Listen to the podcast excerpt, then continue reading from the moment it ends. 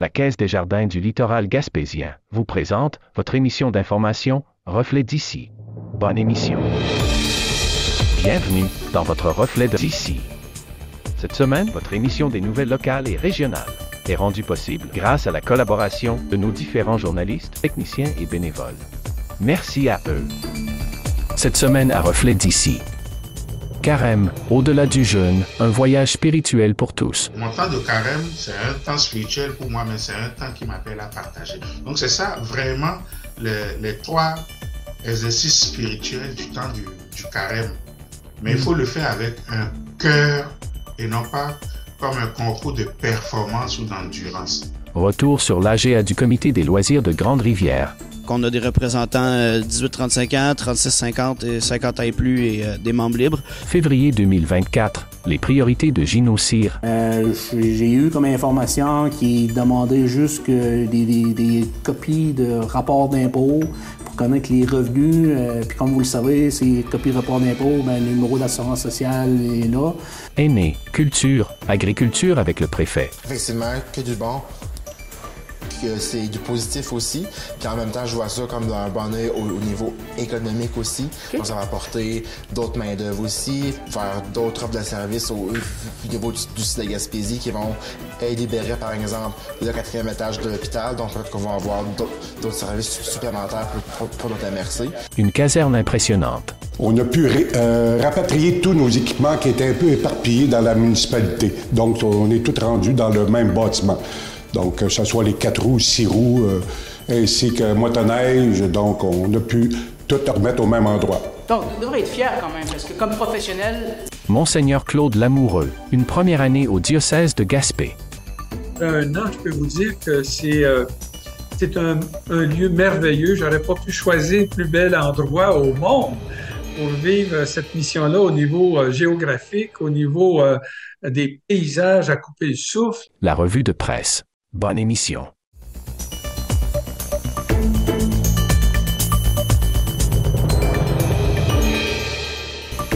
Vous écoutez votre reflet d'ici. Revoyez tous nos reportages sur notre site Internet. Besoin d'outils pour les travaux à la maison? Besoin d'accessoires de toutes sortes? Vous avez des projets de peinture? L'équipe du magasin J. Gérard Méthode de Grande-Rivière se fera un grand plaisir de vous servir. Quelle que soit la saison, quels que soient vos besoins, notre équipe...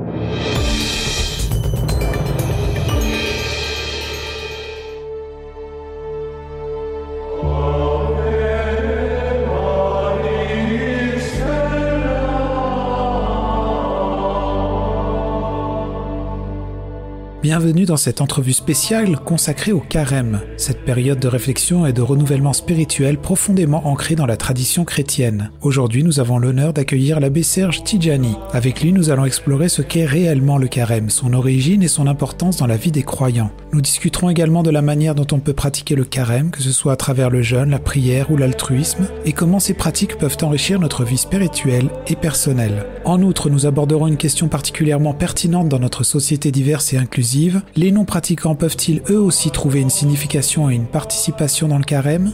L'abbé Tidjani partage avec nous ses réflexions sur la manière dont cette période sacrée peut s'ouvrir et résonner avec des personnes de toute croyance, offrant ainsi une occasion unique d'unité et de contemplation.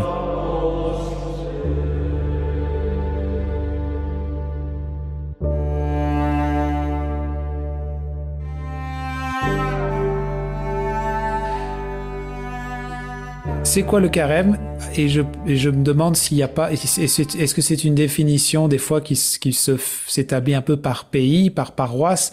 Est-ce que chaque paroisse peut le faire un peu à sa façon ou il y a une définition euh, générale du carême? Le, carême, on, se le rappelle chaque année.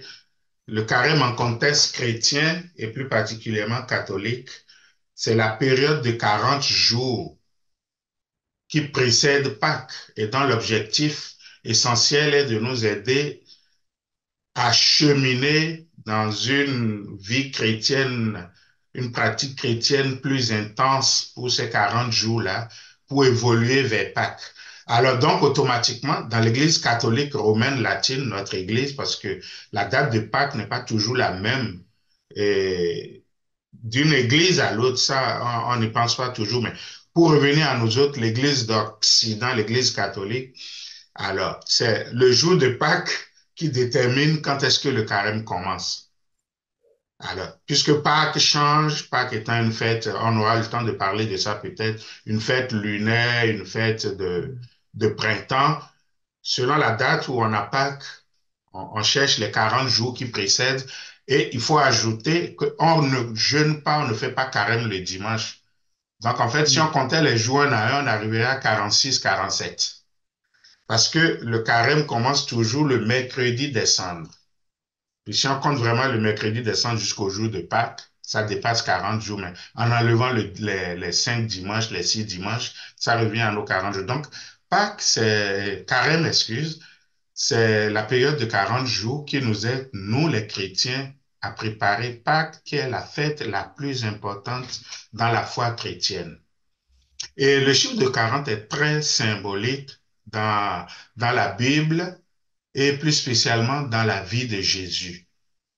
Alors, tout de suite, dès qu'on parle de 40, on pense automatiquement, généralement, aux, aux 40 ans que le peuple d'Israël a passé au désert quand il est parti de, d'Égypte pour se rendre dans la terre promise avec Moïse. Donc, ce chiffre 40-là est devenu sacré.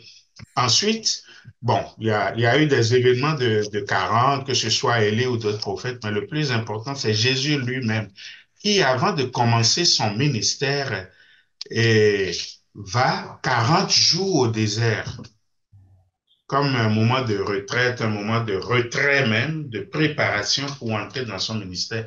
Et l'Évangile va même nous dire que pendant ces 40 jours-là, il a été tenté par Satan. Donc, 40, c'est cette symbolique-là que nous, les chrétiens, nous prenons. C'est pour ça que nous disons c'est un moment spécial de, combat spirituel, le temps de carême. Donc, c'est ça pour nous, le carême. Est-ce qu'il y a des, il y a, euh, souvent, on parle de jeûner justement pendant cette période. Est-ce que c'est justement faire un peu euh, cheminer un peu ce qu'a vécu Jésus justement dans le désert avec les tentations. On peut dire notre vie intérieure, comme je dis aussi même notre vie physique, mm. quand nous prenons un temps de carême. C'est sûr, dans, dans la spiritualité chrétienne, dans la pratique chrétienne, on, on nous donne trois exercices spéciaux en période de carême. Le jeûne, l'abstinence et, et, et, et l'aumône le jeûne parce que Jésus, pendant 40 jours au désert, a jeûné. Alors, on nous demande pendant ces 40 jours-là de faire aussi un jeûne. Puis il y a des jours classiques dans le carême, comme le mercredi des cendres, le vendredi du carême, le vendredi saint spécialement. Et d'autres personnes vont même décider que pendant toute la période, ils vont jeûner d'une façon ou d'une autre soit en coupant des aliments, soit en ne mangeant pas du tout quelque chose, soit en acceptant de se détacher de quelque chose. Donc c'est ça le jeûne. Puis le jeûne a été quand même assez fort toujours dans, dans la vie spirituelle, parce que ça c'est comme reçu comme on s'impose une discipline dans le corps pour grandir en esprit. Alors, ce n'est pas un jeûne où je dis je veux faire une diète, tout, une diète tout simplement pour perdre des kilos, mais c'est un jeûne qui est dynamisé par ma vie intérieure. Et c'est pour ça que le jeûne du chrétien en cette période s'accompagne aussi de, de, prière. Mais il y a aussi l'autre partie de, de, de la vie, de la 16, de la discipline qu'on se donne, qui est euh, l'abstinence qu'il ne faut pas toujours confondre avec le jeûne. C'est-à-dire qu'en période de carême, certaines personnes vont dire, je m'abstiens de tel geste, de tel acte, de telle chose matérielle pour lequel je tiens absolument en temps normal. Parce que je trouve du plaisir, c'est ça l'esprit, je trouve de la joie en le faisant. Alors, je m'abstiens de le faire. Et l'abstinence peut être je vais prendre des exemples. Ça peut être dit pendant le carême, les 40 jours, je ne fume pas. J'ai vu des gens le dire. Ça allait banane, mais pour quelqu'un qui fume et qui se dit 40 jours, je m'arrête, waouh, chapeau. Puis, ça allait banal, mais quand tu vois comment la personne prend ça au sérieux et dit je le fais pour ma vie spirituelle, ce n'est plus juste une question de matériel, encore que ça ferait du bien à la santé, on s'entend. Alors, il y a ça. Et le troisième acte de, alors, l'abstinence aussi, il ne faut pas que je vive une abstinence où je deviens agressif parce qu'il me manque quelque chose. Il faut que ce soit une dynamique de ma vie intérieure aussi, ça. Et maintenant, pour parler de, de l'aumône, l'aumône, on comprend ce que ça veut dire, c'est donner aux pauvres.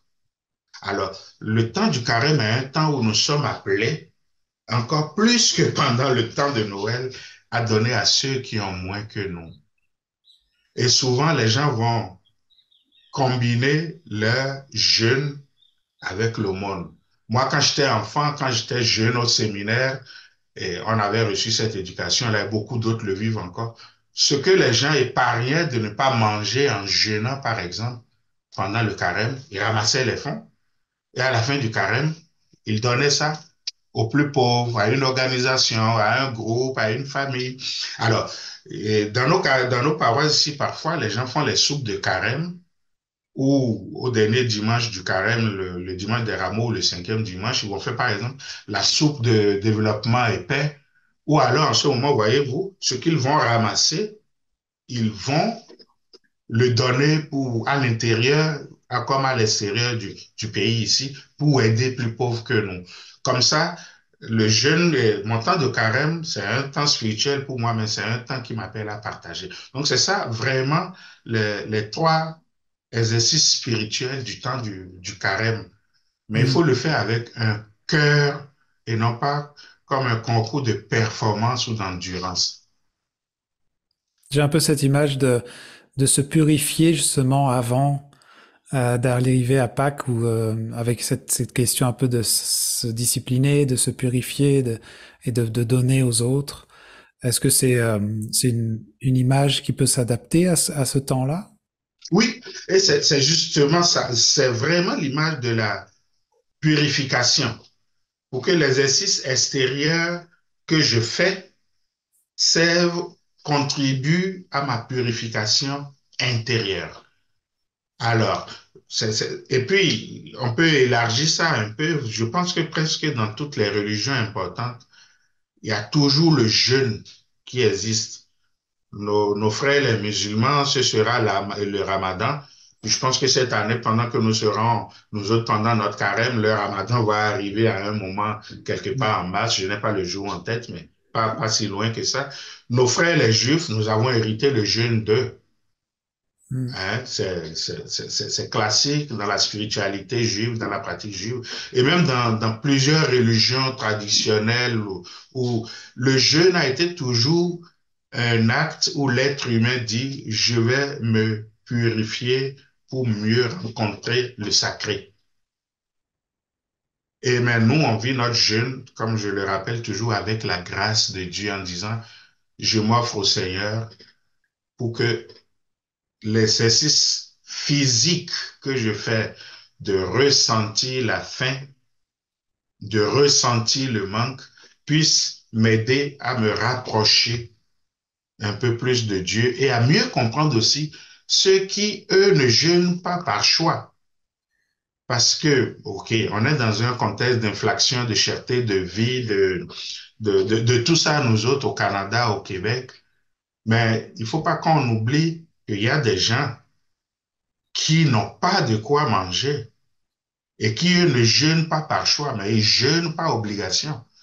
Voyez-vous, je taquine souvent les gens en disant, moi, le matin, en général, quand je me lève et que je dis la prière du Notre Père, et je dis, donne-nous notre pain de ce jour, je l'ai déjà le pain, parce que j'irai travailler, je vais avoir un chèque, j'ai un frigidaire. Mais d'autres personnes, quand ils disent ça, c'est vraiment une prière.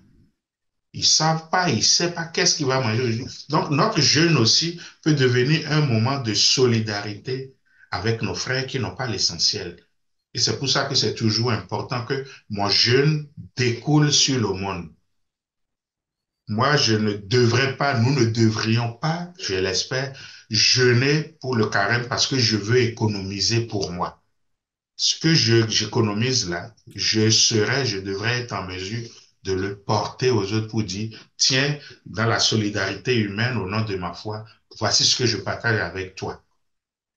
Oui, parce que ça, en écoutant justement ces pratiques-là, et pour les gens qui nous écoutent, et il y en a certains qui sont peut-être aussi moins pratiquants, j'ai l'impression que c'est, quelque chose qui pourrait s'adapter un peu à tout le monde. Parce de toute façon, faire ça une fois dans l'année, une période où on se, on fait une introspection, on, s'auto-observe, on regarde comment on vit, on fait des efforts pour pour, donner aux plus nécessiteux ou, ou juste purifier le corps, sont des pratiques qui euh, qui peuvent être aussi menés par, par euh, la, la, la, plupart d'entre nous dans un, pour un bien-être mental, personnel et physique, quoi. Exactement, exactement. Et, et moi, comme prêtre, j'ai souvent dit aux gens, si vous voulez vous joindre à nous pour vivre le carême, même si, comme les gens vont me dire parfois, moi, je ne suis pas pratiquant, je dis, c'est pas grave. Juste cette fois-ci, là, ce que tu fais, ça va te faire du bien. Ça ne peut pas te faire du mal, en tout cas. Puis, la grâce de Dieu étant ce qu'elle est, toi, tu penses que ça ne te donnera rien, même spirituellement, mais tu ne sais pas qu'est-ce que Dieu va en faire. Et puis, moi, je dis, il ne faut pas que moi-même, je, je mette des balises dans la relation que je veux vivre avec Dieu, dans la, dans la relation que je veux vivre avec les autres. Donc, pendant ce temps de, de carême, si des gens disent, tiens, je vais profiter de ce que les chrétiens font pour jeûner. Moi, je leur dis bravo. Euh, je veux profiter de ce temps de carême, même je ne suis pas un homme qui, qui va à l'église tous les dimanches ou tous les jours. Je veux profiter de ce temps de carême pour diminuer ma consommation d'alcool ou même couper ça. Pourquoi pas? Euh, ça ne peut pas faire du mal. Je vais arrêter cette consommation de drogue. Prenons des choses concrètes des choses qui ne sont pas bonnes pour ma santé, par exemple, et je ne suis pas capable de m'en détacher, ben, je vais profiter de mon carême. Pourquoi pas? Si le Seigneur me donne cette grâce-là, ça fera du bien à mon corps, pour de vrai, et ça fera du bien à mon esprit aussi. Hmm. Alors, qu'est-ce qui se passe euh, concrètement pour, euh, pour le, dans le diocèse de Gaspé pour justement ce temps-là? Euh, je sais que ça a commencé avec le mercredi décembre, et puis qu'est-ce qui va se passer au fur et à mesure jusqu'à ce qu'on arrive à la semaine sainte et au temps de Pâques? Ouais. Effectivement, le diocèse de Gaspé vit à l'échelle de l'Église tout entière universelle, mais elle vit aussi avec sa réalité. Alors, ceux, ceux qui m'écoutent, ceux et celles qui m'écoutent, vous allez voir que dans vos paroisses, il y a plusieurs événements qui sont organisés. Le mercredi décembre, on l'a eu déjà, le dimanche, on l'a eu, et comme je le disais tout à l'heure, plusieurs paroisses, soit les mercredis, les jeudis, les dimanches après la messe, organisent des soupes de, carême. Il y a les boîtes ou les contributions de développement en paix et paix, carême de partage. Donc, ça, c'est des, Et il y a deux éléments sur lesquels que, que je vais ajouter. L'année 2024, le pape François a demandé que ce soit une année consacrée à la prière dans, dans notre Église universelle. Alors, une année consacrée à la prière, alors qu'on sait que un de nos trois grands actes pendant le carême, c'est la prière, justement. Alors, qu'est-ce qui arrive en ce moment? Plusieurs paroisses, plusieurs curés dans leur communauté ont ajouté des moments de prière, d'appel à la prière. Je vais donner le cas concret de la cathédrale à Gaspé, par exemple, où pendant le temps de carême, tous les jours, à 15 heures, mardi, mercredi, jeudi, avant la messe de 16 heures, il y a une heure d'adoration devant le Saint-Sacrement. Et on dit, c'est ouvert, c'est animé, c'est silencieux aussi. Venez passer un temps relax.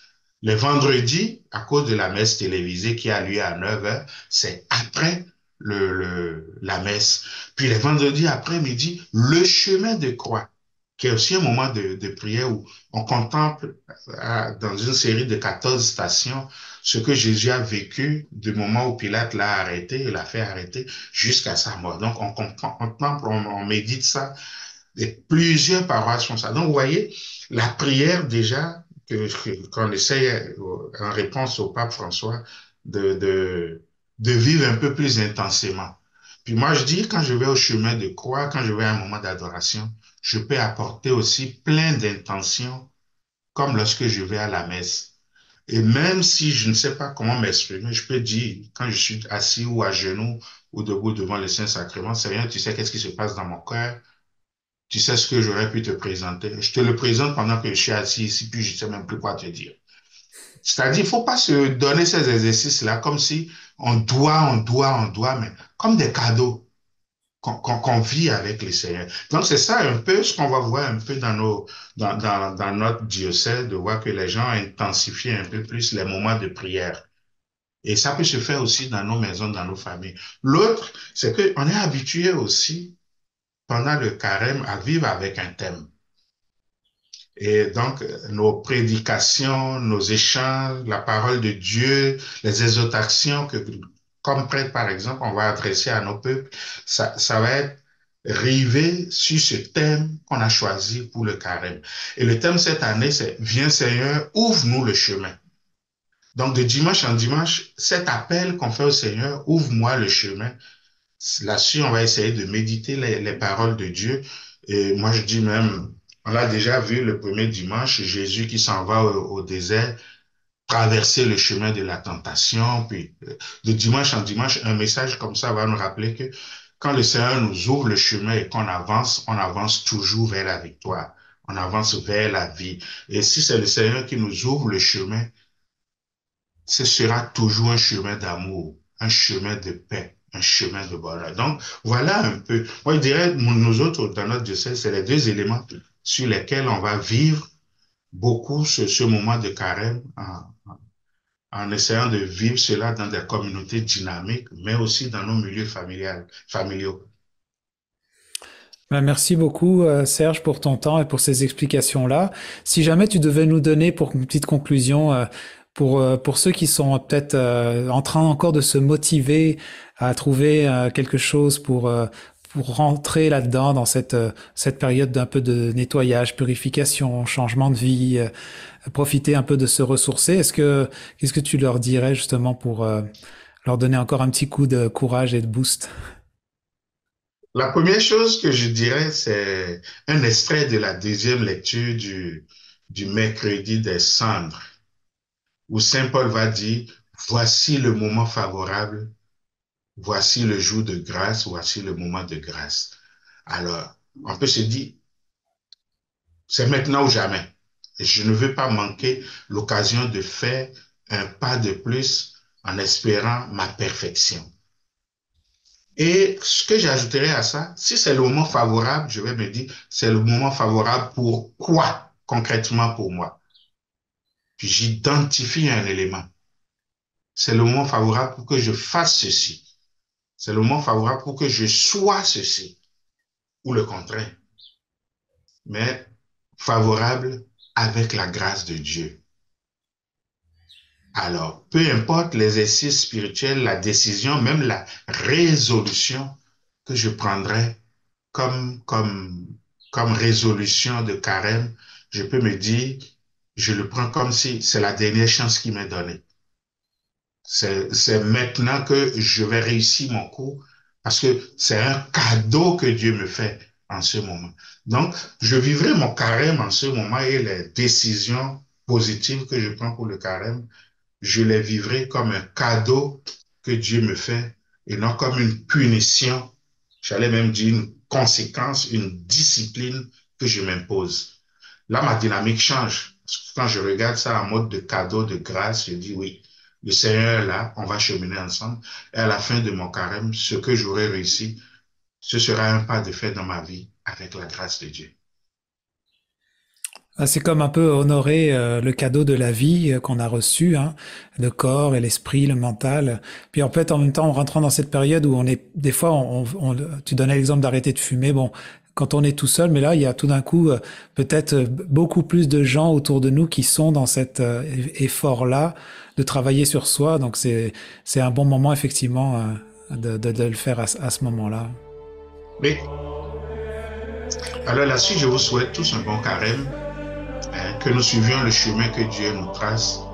Parce que je dis toujours, quand on est sur le chemin de Dieu, on n'est jamais dans le décor. On ne sait pas comment il va être sinueux ou tortueux, comment il va être droit. On ne sait peut-être même pas nécessairement quelle direction ça va prendre, mais quand c'est Dieu qui nous donne le chemin à suivre, on est sûr qu'on arrivera à la destination qui contribue à notre salut.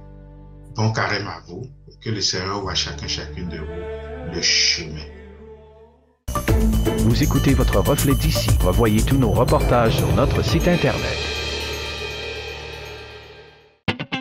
Poissonnerie Le Lièvre, Le Lièvre et Le Moyen, là où la fraîcheur est synonyme de qualité. Pour un choix impressionnant de poissons et fruits de mer, rendez-vous chez Le Lièvre, Le Lièvre et Le Moyen de Sainte-Thérèse de Gaspé. Nos employés seront vos conseillers pour préparer des repas terre et mer qui resteront gravés dans la mémoire de vos invités. Pour le service, l'expérience et la fraîcheur garantie, venez nous voir à la poissonnerie Le Lièvre, Le Lièvre et Le Moyen au 52 des Vigneaux à Sainte-Thérèse de Gaspé, 418-385-3310. Donc, l'AGA du Comité des loisirs de Grande-Rivière euh, s'est euh, déroulé le 26 euh, février dernier. Qu'est-ce qu'on peut retenir de, de cette Assemblée générale annuelle? Ben euh, beaucoup de positifs, autant dans le résumé des activités qu'il y a eu euh, du comité de loisirs, autant au niveau de, la participation. on a quand même une quinzaine de personnes qui est venues assister à l'AGA, ce qui, euh, avec la réalité d'aujourd'hui pour un AGA, est quand même bon. Là, on, a, on, se plaindra pas de ça. Puis neuf nouveaux membres, surtout sur le CA du comité des loisirs, ce qui fait que un comité très très très nouveau, mais avec beaucoup d'ambition, avec beaucoup d'idées de projet. Euh, vous avez dissous le, le conseil d'administration pour mieux refléter la, la, la, la, la réalité de, de, de, la population, on pourrait dire, les tranches d'âge. Comment est composé le, le nouveau conseil? Le conseil, en fait, est, euh, est composé de gens euh, de différentes tranches d'âge, en effet. Fait qu'on a des représentants 18-35 euh, ans, 36-50 et 50 ans et plus et des membres libres. Donc, on a vraiment une belle représentativité de, de toute la communauté de Grande-Rivière, autant les jeunes que les moins jeunes. Qui compose ce nouveau conseil? Euh, on a, euh, là, j'ai pas tous les noms en tête, là, mais 18, euh, 1835, on a Mélissa Mercier, Guillaume Desbois, on a Marie-Hélène Fournier aussi, qui est bien connue des organismes du coin. on a Annick Smith, on a Cynthia Giroux, on a Lynn Diot aussi, Michel Lelièvre, qui était déjà sur le comité, qui lui est de retour. Fait que c'est un peu notre, c'est un peu notre, notre doyen, là, du comité des loisirs. Et il y a quelques noms qui m'échappent, là, mais assurément que des, que des gens très motivés. Vous avez parlé que des activités ont été suggérées aussi pendant l'Assemblée. Euh, Peut-être nous, euh, nous donner quelques idées d'activités qui avaient été suggérées? Ben, des activités qui ont été suggérées, euh, il y en a pas, euh, c'est pas nécessairement des nouvelles activités, mais euh, c'est plus au niveau des, des idées pour rejoindre la, la, clientèle. on a des gens qui ont beaucoup d'intérêt, comme nos membres 18-35 ans, ben, ils, ont, ils, ont, des enfants, fait qu'ils ont souligné avoir beaucoup d'intérêt pour organiser beaucoup d'activités familiales. on a une belle représentativité aussi là, de la communauté aînée, fait qu'il y a des activités aussi pour les personnes âgées qui vont se développer, assurément. C'est des gens qui veulent amener beaucoup d'activités événementielles. Donc, euh, il va y avoir... Euh, fait que ça aussi, ça va être super intéressant. Quelque chose qu'on pourrait rajouter? Merci à tous ceux qui se sont impliqués. Merci euh, aux anciens membres du comité des loisirs qui se sont impliqués. Nathalie Vachon, Nancy Aucoeur, Denis Baudin, Michel Olive qui est, qui est encore là, mais, mais on le remercie déjà pour les, dernières années qu'il vient de faire. Ils nous ont laissé un comité de loisirs qui, qui est en santé et qui est très actif. Puis ça, ça opéré notre dernière AGA parce qu'il y a beaucoup de gens qui ont voulu contribuer à ça puis qui ont voulu s'impliquer. Puis ça, ça part de ces membres euh, qui, qui, font vivre l'organisme euh, avec une main de fer. Les deux autres membres du conseil sont Lise Lapointe et Nathalie Duguay. C'était Jean-Denis Laparrière à Grande-Rivière. Dans la MRC du Rocher-Percé, confiez la livraison de vos médicaments à vos pharmacies Uniprix. La pharmacie Uniprix, située à la place du Havre de Chandler, et la pharmacie Uniprix de Percé, située sous le CLSC, deux succursales pour mieux vous servir. Notre équipe de professionnels vous offre des services personnalisés, sera attentive à vos besoins et toujours soucieuse de votre tranquillité d'esprit. Pour la livraison à domicile gratuite de vos médicaments en toute quiétude, faites confiance à vos pharmaciens des pharmacies Uniprix de Chandler et Percé. Monsieur le maire, bonjour. Bonjour Thierry. Euh, merci d'avoir accepté notre invitation ce mois-ci encore. C'est un, rendez-vous euh, mensuel. On a euh, plusieurs sujets à aborder, dont la venue de Monsieur le ministre Pierre Fitzgibbon, qui a fait une annonce de près de 12 millions à Gaspé, avec l'ensemble de la classe politique et, des gens impliqués dans le secteur éolien. Vous avez aussi, et après, il y avait, je crois, un rendez-vous avec la Chambre de commerce de Gaspé, où là encore, il y avait d'autres euh, d'autres allocutions. Vous avez, euh, vous étiez assis à la table d'honneur quand même, ce qui n'est pas peu. Euh, vous retenez quoi de cette rencontre?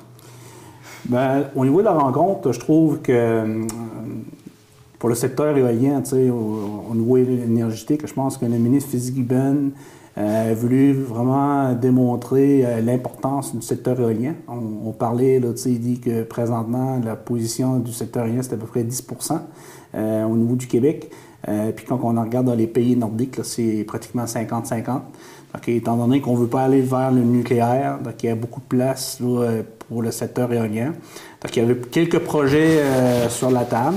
Donc, moi, je considère que l'investissement de 12 millions au niveau du solaire euh, pour le bureau Energetica, donc on parlait de, l'énergie éolienne, l'énergie solaire, euh, puis le fait aussi de, de, de prévoir des investissements majeurs euh, pour euh, éviter, là, euh, pour améliorer la ligne là, dans le coin de Révillou, qui était un peu, là, euh, qui venait un peu brimer un peu le développement parce que il y, avait un gros d'étranglement à ce niveau-là. Donc, le fait d'investir de, massivement, ben, ça vient ouvrir, là, de démontrer qu'à la région de la Gaspésie, il y a possibilité de développer des nouveaux parcs éoliens. Puis, puis on a parlé aussi du solaire. Donc ça, j'ai trouvé ça super intéressant comme il a été expliqué, là, ce que j'ai retenu, c'est que présentement, il y a des besoins à peu près pour 25 000. Il y a à peu près 500, 800 qui étaient disponibles à donner un peu euh, aux entreprises. Euh, il a même été mentionné que s'il y a des entreprises qui étaient pour venir s'implanter en Gaspésie, puis qui faisaient leurs propres investissements euh, au secteur éolien, donc il y avait toujours des possibilités. donc, je pense que les années passées, le fait d'avoir investi dans la filière éolienne, aujourd'hui, on voit là, que euh, il va y avoir d'excellentes retombées. Puis nous, pour les municipalités, c'est super intéressant parce qu'au niveau de la régie, euh, les municipalités, on est partenaires, donc on, reçoit des, des d'avance. Donc ça, ça a été une belle façon aussi de diversifier. Puis le fait que le gouvernement vient se positionner de la sorte, parce que moi, je me rappelle qu'au début euh, du mandat, on ne voulait rien savoir de l'éolien. Puis aujourd'hui, ben, on constate avec tous les, besoins des entreprises sur le marché euh, que le secteur éolien est en train de jouer un rôle majeur.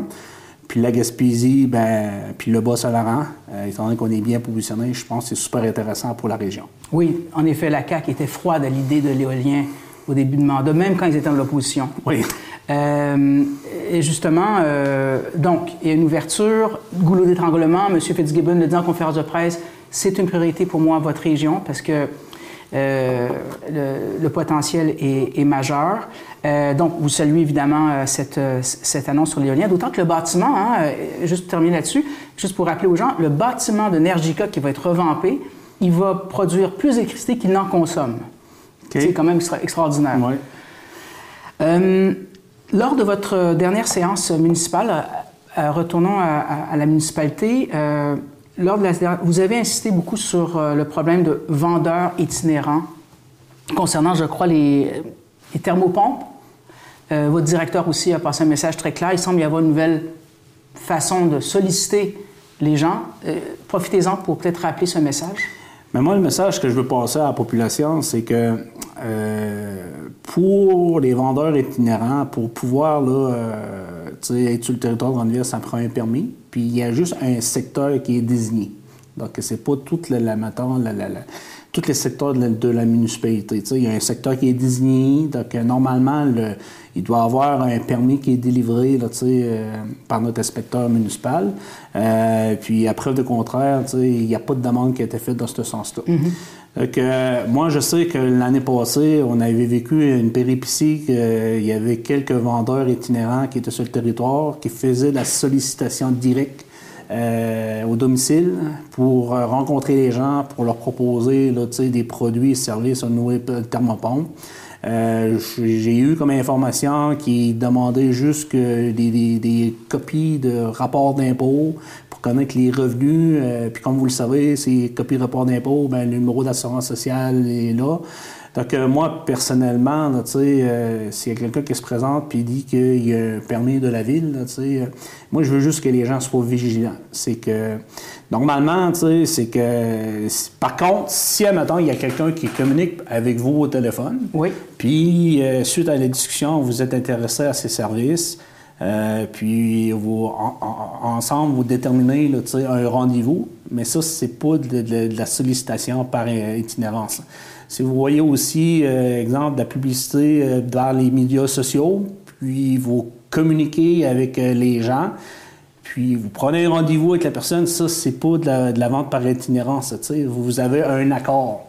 Moi, la seule chose que je dis aux gens, c'est que s'il y a quelqu'un qui se présente chez vous, à l'improviste, euh, puis que vous n'avez pas pris de rendez-vous, ben, vous êtes dans votre droit de, de, dire que vous ne voulez pas euh, être sollicité. D'accord, mais dans la rencontre, euh, je reviens sur, et votre directeur, M. Moreau, avait bien précisé la chose. Cette année, il y a un nouveau mode opératoire, c'est-à-dire qu'ils prennent rendez-vous téléphone, et ça semble légitimer donc euh, la rencontre et de toute façon euh, pas plus officiel qu'autre chose. Donc, donc c'est une nouvelle méthode aussi de prendre rendez-vous par téléphone qui, qui, semble aussi être une nouvelle tactique. Oui, mais on ne se le cachera pas. Là. Pour les gens qui suivent les, les, les, nouvelles présentement, euh, les personnes âgées, les vendeurs, de, de, plus en plus, ils développent des nouvelles arnaques. Donc, euh, ils peuvent même appeler, puis euh, ils veulent aider les petits-fils, puis ils mhm. ont besoin d'un versement. Oui. On, voit ça, mais moi, présentement, pour la ville de Grande-Rivière, l'an passé, on a eu un fléau au niveau, là, tu sais, ce qui concerne des ventes là, euh, intenses au niveau des, thermopompes. Puis, puis on allait même à faire signer des contrats dès la première rencontre que c'était là euh, on a eu, suite, là, suite à des plaintes, là, on, a avisé là, via les médias sociaux euh, de faire attention. on a quelques citoyens qui, euh, qui ont été rencontrés, qui sont inquiets de la situation. Donc, nous, on, a, avec notre aviseur légal, on était vraiment de l'avant. On a même ouvert un dossier, là, on a communiqué, on a donné des amendes. Mais j'en ai, parlé parce que lors de la séance, j'ai un mhm. citoyen qui est venu là, à la municipalité pour nous faire mention qu'il y avait des gens qui, étaient pour le rencontrer. Euh, puis, euh, donc, euh, le fait que je veux juste éviter que ça, recommence, je veux juste que les gens soient conscients que présentement, de la vente par itinérance, là, c'est pas accepté. Si les gens disent qu'ils ont un permis, ben faites la vérification. Euh, Ou demandez le permis. Demandez le, permis, de voir le permis. Mais euh, le message, je sais qu'ils ont plusieurs techniques, là, mais je demande juste aux gens d'être vigilants. OK, je veux juste comprendre une chose pour terminer. C'est illégal de faire la sollicitation porte-à-porte à, Grande-Rivière. Qu'est-ce qui est légal, qu'est-ce qui n'est pas? C'est que pour une vendeur itinérant, il y a possibilité pour un secteur déterminé de venir à la ville, puis de demander un permis, puis un coût attaché, je pense, c'est 200 dollars pour faire la sollicitation. Bon. Mais c'est pour un secteur particulier de la municipalité. OK. Fait qu'un vendeur itinérant, exemple, qui, je sais qu'exemple, au centre-ville, c'est pas... Tu sais, que tu as un permis, que tu n'as pas de permis, ce territoire-là, il n'est pas admissible à la sollicitation. Déjà. Donc, euh, moi, si je veux être... Je vous pose la question, moi, si je veux être vendeur itinérant, pour un produit X, quel qu'il soit. Je vais à la ville, j'achète un permis et vous allez me, je vais dire, j'aimerais avoir ce territoire pour pouvoir solliciter dans un temps imparti, dans un temps. C'est même pas, il choisit même pas le territoire. Le ah. territoire est déjà déterminé dans le plan d'urbanisme. Ah. C'est, je pense, c'est plus le secteur S de, tel endroit. Puis, puis si, admettons, la personne, même à son permis, Malgré qu'un son permis, il vient faire de la sollicitation sur, exemple, la rue de l'Hôtel de Ville ou la rue du Carrefour, oui. ben, il n'est pas légal parce que malgré qu'il a un permis, il n'est pas dans le territoire dans lequel il y a possibilité de faire de la sollicitation euh, par de la, vente par itinérance. Voilà qui est clair, M. le maire. Comité de loisirs, vous voulez vous-même en parler? Je sais que vous avez, glissé mot, je suis pris des notes lors de votre séance. Vous en avez déjà glissé mot euh, de, ce comité de loisirs, je pense. Vous voulez apporter des précisions? au niveau du comité de loisirs, euh, les gens, ils pensent que le comité de loisirs, ça concerne uniquement les loisirs. Euh, je vais juste vous expliquer, nous, la façon ça fonctionne euh, au niveau de la ville de Grande-Rivière, c'est que la municipalité, ça concerne tout l'administratif public. puis, ça fait plusieurs années, il avait été mis en place un organisme concerne un peu le volet communautaire. Un des objectifs un peu du comité de loisirs, c'était d'avoir des gens qui représentent bien la population, qui soit impliqué pour être en mesure, avec tous les organismes, euh, de définir un peu les besoins, euh, puis qu'est-ce qu'ils s'attendent un peu de, la ville comme accompagnement, euh, sous forme de soutien technique ou de soutien financier. Que le comité de loisirs, en réalité, moi, ce que je m'attends, c'est que au niveau du plan communautaire qui comprend les loisirs, les besoins de la communauté, euh, qui concerne les besoins culturels, euh, les projets dans lesquels les gens aimeraient euh, les nouveaux services qui cadrent soit avec la politique familiale, la politique MADA, tu sais. Euh, exemple, je donne un exemple, je sais qu'il y a plusieurs organismes souvent sont à recherche de bénévoles. Ben nous, le comité de loisirs pourrait peut-être organiser avec l'URLS des séances de formation. Euh, ça implique quoi un bénévole? Euh, au niveau de la gouvernance, au niveau des organismes, euh, que ce soit pour des besoins particuliers, on dit souvent les jeunes que, qui ne sont pas sollicités. Cette année, il a été décidé par le président, de, M. Monsieur, Denis Baudin, qui en réalité est le conseiller en loisirs, qui occupe présentement la, la présidence. Mais nous, ce qu'on veut, c'est que c'est s'assurer d'avoir des gens par catégorie d'âge, puis ce que je comprends dans la convocation, il y a des postes qui sont dédiés, là, exemple, pour 18-35 ans, deux, deux postes. Donc, moi, j'invite ah, les jeunes, euh, les étudiants, que ce soit euh, à l'école des prêches, aux adultes, ou les jeunes familles, euh, les, les, nouveaux arrivants, qui ont des idées puis qui aimeraient s'impliquer dans, dans, le développement communautaire de la ville de mm-hmm. Je pense que c'est un organisme dédié à ça. Puis moi, ce que je veux m'assurer, c'est d'avoir une bonne représentation euh, de l'ensemble de, de, de, la population mm-hmm. pour en mesure euh, de pouvoir mettre un plan d'action qui va couvrir autant euh, les, les, besoins mentionnés par les personnes âgées, par les parents qui ont des enfants, des activités familiales, puis même les nouveaux arrivants, euh, même les jeunes. Ce qui est important, euh, puis je pense c'est un excellent moyen, le comité, de pouvoir s'impliquer euh, puis de travailler en étroite collaboration avec la ville pour s'assurer les développements des futurs projets. Alors, concernant le, comité des loisirs, Monsieur le maire, juste pour rappeler, l'AGA, 26 février, donc, on souhaite une forte participation. Oui, le, nous, ce qu'on veut, là, c'est qu'au niveau de la gouvernance, c'est qu'on veut juste s'assurer que le comité de loisirs, c'est qu'il y a beaucoup de gens qui, à cause de la dénomination comité de loisirs, qui pensent que ça concerne juste, exemple, le hockey, là, tu sais. Mais c'est pas ça. Nous, en réalité, le comité de loisirs, c'est un organisme qui est là pour supporter plus le volet communautaire. Quand on parle de volet communautaire, ça comprend les loisirs, ça comprend le culturel. Ah, ça. Puis, euh, nous, on veut s'assurer que ce comité-là, soit bien représenté euh, puis diversifié. C'est une des raisons pourquoi qu'on a, il a été décidé de mettre là, des postes par catégorie d'âge, donc 18-35, deux postes. Euh, on parle de, des postes de 36-50 et même deux postes de 50 ans et plus. Puis on a deux postes qui sont libres aussi, tout dépendant de la catégorie.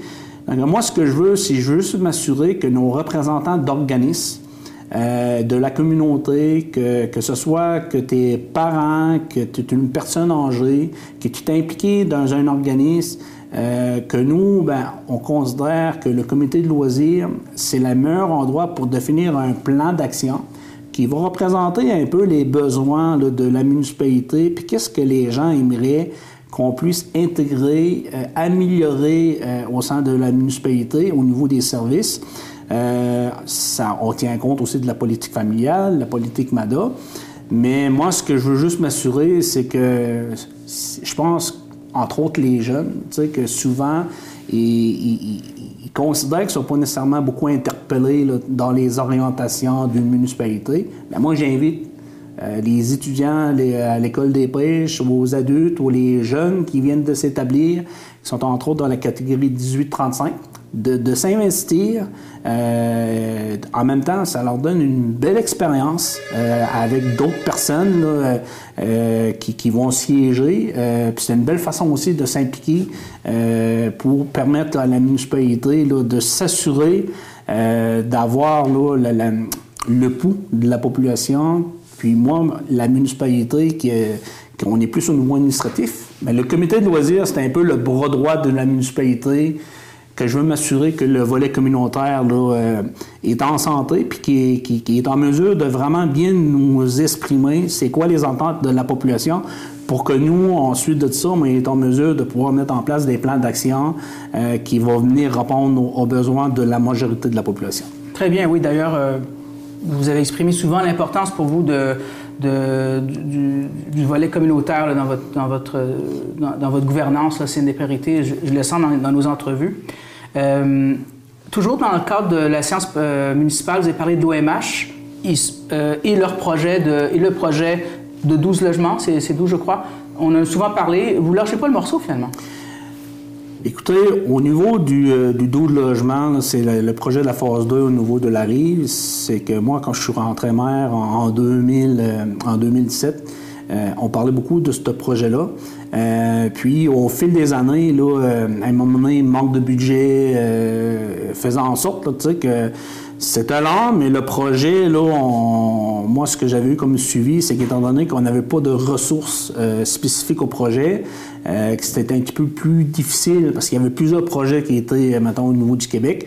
Euh, donc, on a, à l'immersion, on a fait l'embauche de Mme Nathalie Accorce, qui, est chargée de projet euh, pour ce genre de, type de projet-là qui accompagne les organismes, entre autres comme l'OMH. Puis nous-mêmes, on a même embauché un consultant qui nous supporte dans nos projets de développement. Donc, tout dernièrement, ben, on avait comme un peu les conditions gagnantes. On avait eu notre ACL, euh, un montant à peu près de 938 000 du gouvernement du Québec. Euh, puis dans le cas de la COVID, euh, on avait même eu un versement de 1 135 000 de mémoire, ce qui comprenait les, les, dépassements de coûts. Par contre, là, il manquait un, financement à peu près de 3 millions, parce qu'on parle d'un coût de projet à peu près de 5 millions. C'était un peu la partie fédérale. Puis comme, vous, comme, comme tu sais, Thierry, il y a souvent ce genre de projet-là euh, qui est financé par le provincial fédéral, ben, avec la loi 30, oui. M30. M30 C'est le gouvernement du Québec là, qui, qui, qui, doit prendre des orientations, mais la dernière appel d'offres qui a été fait, euh, malgré que euh, on avait super de beaux projets, il y avait juste une disponibilité financière à peu près de 304 millions, mais il y avait des besoins pour 1,2 milliard.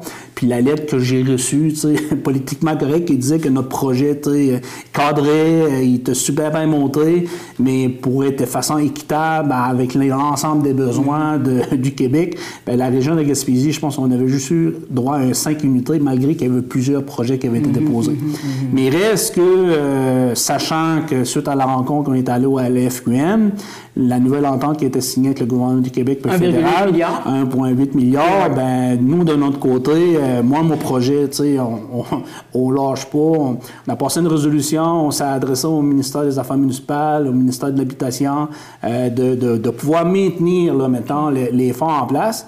Puis tout dernièrement, on a eu une rencontre là, euh, avec tous les acteurs, puis le, le, programme qui est en place présentement, il est en vigueur jusqu'au 31 décembre 2024. Puis je perçois qu'il y a des embûches qui vont faire en sorte que ça va être difficile d'aller chercher du financement supplémentaire de ce programme-là.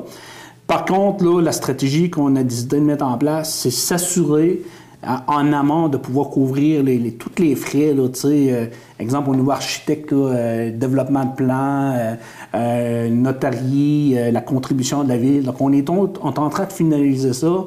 Puis moi, mon objectif, aussitôt que le nouveau programme va sortir, on va déposer. Mais juste vous dire à la population, c'est que pour le 12 unités, on a d'autres projets de logement. Euh, moi, j'en fais une priorité. Donc, euh, on a monté une équipe. On est en train de se développer une stratégie euh, pour s'assurer que les projets au niveau de logement là, partie là, dans les priorités. Puis c'est une des raisons pourquoi que ce projet-là est super important.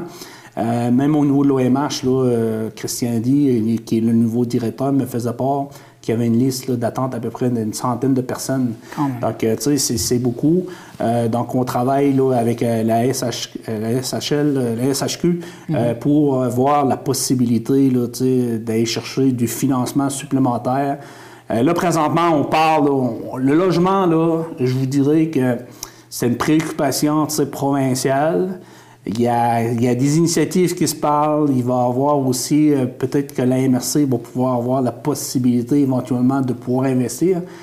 Mais moi, ce qui est important en amont, c'est de travailler sur le maximum de projets, de mettre toutes les conditions gagnantes, puis quand les parents vont sortir, ben on va s'assurer de maximiser là, euh, pour essayer de répondre le, le plus de besoins possible pour notre municipalité considérant les projets de développement qui, qui, qui, est en suspens présentement, puis tout ce qui est lié avec euh, la, de la zone bleue, parce que oui, les projets, c'est intéressant, mais quand, je parle du carrefour d'innovation, ben ça va créer 25 nouveaux emplois. Moi, ce qui est important, c'est que ces gens puissent avoir un pied à terre à Grande-Bière. C'est une des raisons pourquoi on a développé parallèlement avec la caserne de pompiers le développement GAF gagnant pour développer du logement locatif pour répondre à ces besoins-là.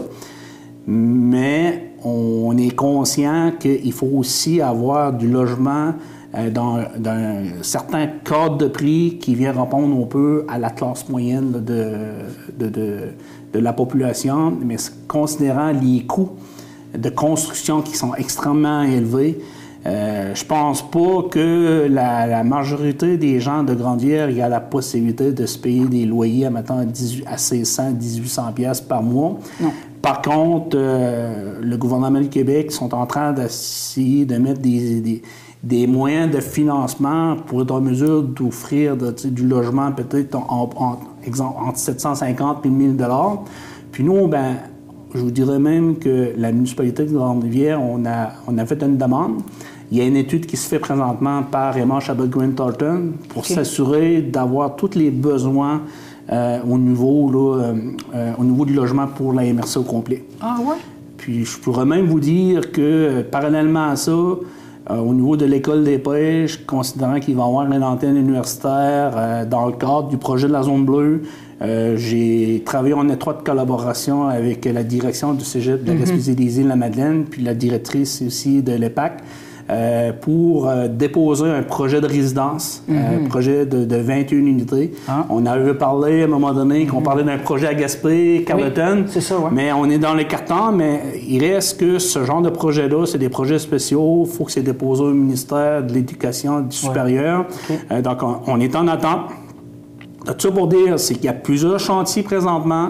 On s'est mis des effectifs pour nous donner un coup de main, mais moi, ce qui me concerne, le projet du 12 unités de la rive, c'est un projet qui fait partie de, de mes priorités. On veut s'assurer d'être en mesure au moins d'aller chercher le financement pour finaliser le projet. Il en manque combien d'argent juste pour être clair? Là? Ben, au niveau du projet, là, présentement, là, il manque à peu près 3 millions. Bon, 3 voilà. millions. Donc, ce 3 millions, on souhaite l'avoir dans le cadre de l'entente 1,8 milliard, si j'ai oui. compris, une fois qu'il est ouvert.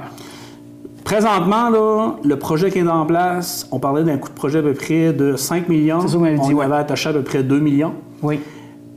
Puis le, programme qui est en place présentement, qui se termine le 31 décembre 2024, il est en place, oui. c'est que les informations que j'ai eues, oui. on ne pourra pas y chercher de l'argent supplémentaire. Ah, oui. Parce que là, la stratégie, c'est s'assurer en amont de pouvoir aller chercher le financement qu'on a besoin pour finaliser les plans, euh, de s'assurer les, tout ce qui concerne notariés, arpenteurs, euh, des honoraires professionnels pour finaliser. T'sais, on parle des coûts à peu près d'une centaine de millions okay. de dollars. Oui. Donc là, on, on met beaucoup d'emphase là-dessus, mais sachant qu'il y a d'autres parrains qui s'en vendent. Bon. Moi, mon objectif, c'est m'assurer okay. que quand il y a un nouveau parrain, être prêt on va être prêt. Parfait. On va être prêt pour déposer. Le message est très clair. Euh, vous avez d'autres chapeaux, euh, dont euh, la forêt privée. Vous présidez de manière intérim, c'est tout ça? La table de la forêt privée de la Gaspésie. D'ailleurs, il y aura des consultations à Gaspé prochainement. Euh, pourquoi donc? Et c'est quoi l'objectif de cette table? Bien, au niveau là, euh, de la table forêt privée, c'est qu'en réalité, moi, en tant que maire sur le conseil des maires de la MRC, euh, on siège sur diverses organisations. Je suis là, un, des, élus euh, qui, siège au niveau de la table de la FOGIM. Puis, euh, dans le cadre de, nos, rencontres, c'est qu'on on, s'avait aperçu qu'en Gaspésie, souvent, c'est que dans la filière euh, privée, que ce soit autant du, du reboisement, de la récolte, du transport, euh, souvent quand on avait des gens, là, des ministres ou des, des, des qui venaient voir un peu c'était quoi le portrait, c'était quoi les attentes, c'était ouais. quoi les besoins, mais on n'était pas en mesure, par une seule voie, d'essayer d'avoir un peu un plan d'action avec des, des, besoins identifiés, qui est concerté, qui vient répondre à, à, la filière au complet.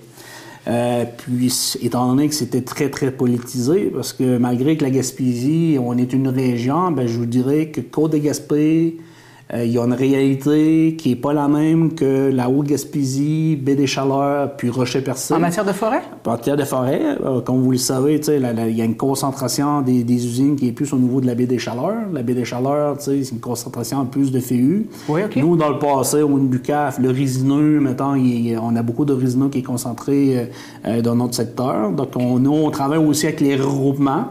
Donc, euh, puis dans la filière, souvent, ben, c'est soit c'est le prix du bois qui est bas, ou bien que c'est le, coût du transport, du carburant qui a augmenté, qui vient toujours affecter la chaîne.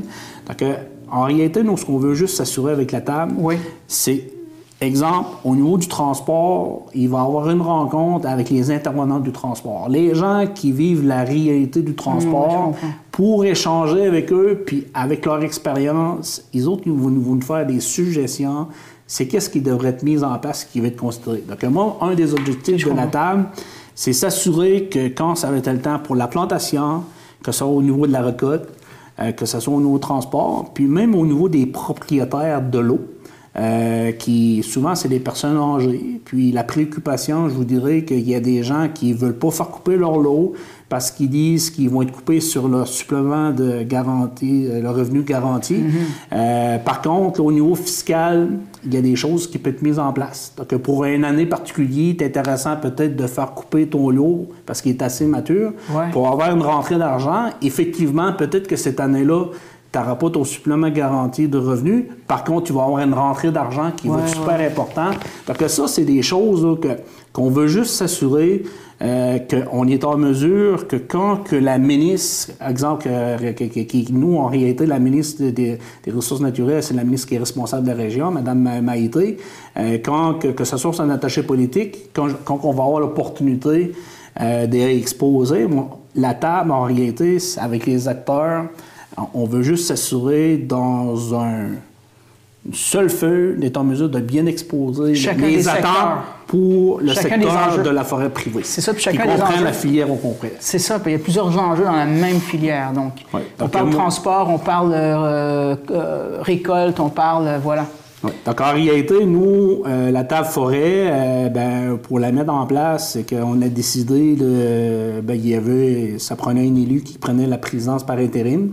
Donc, moi, j'ai proposé ma candidature par intérim, conditionnel que les autres intervenants puissent euh, s'impliquer.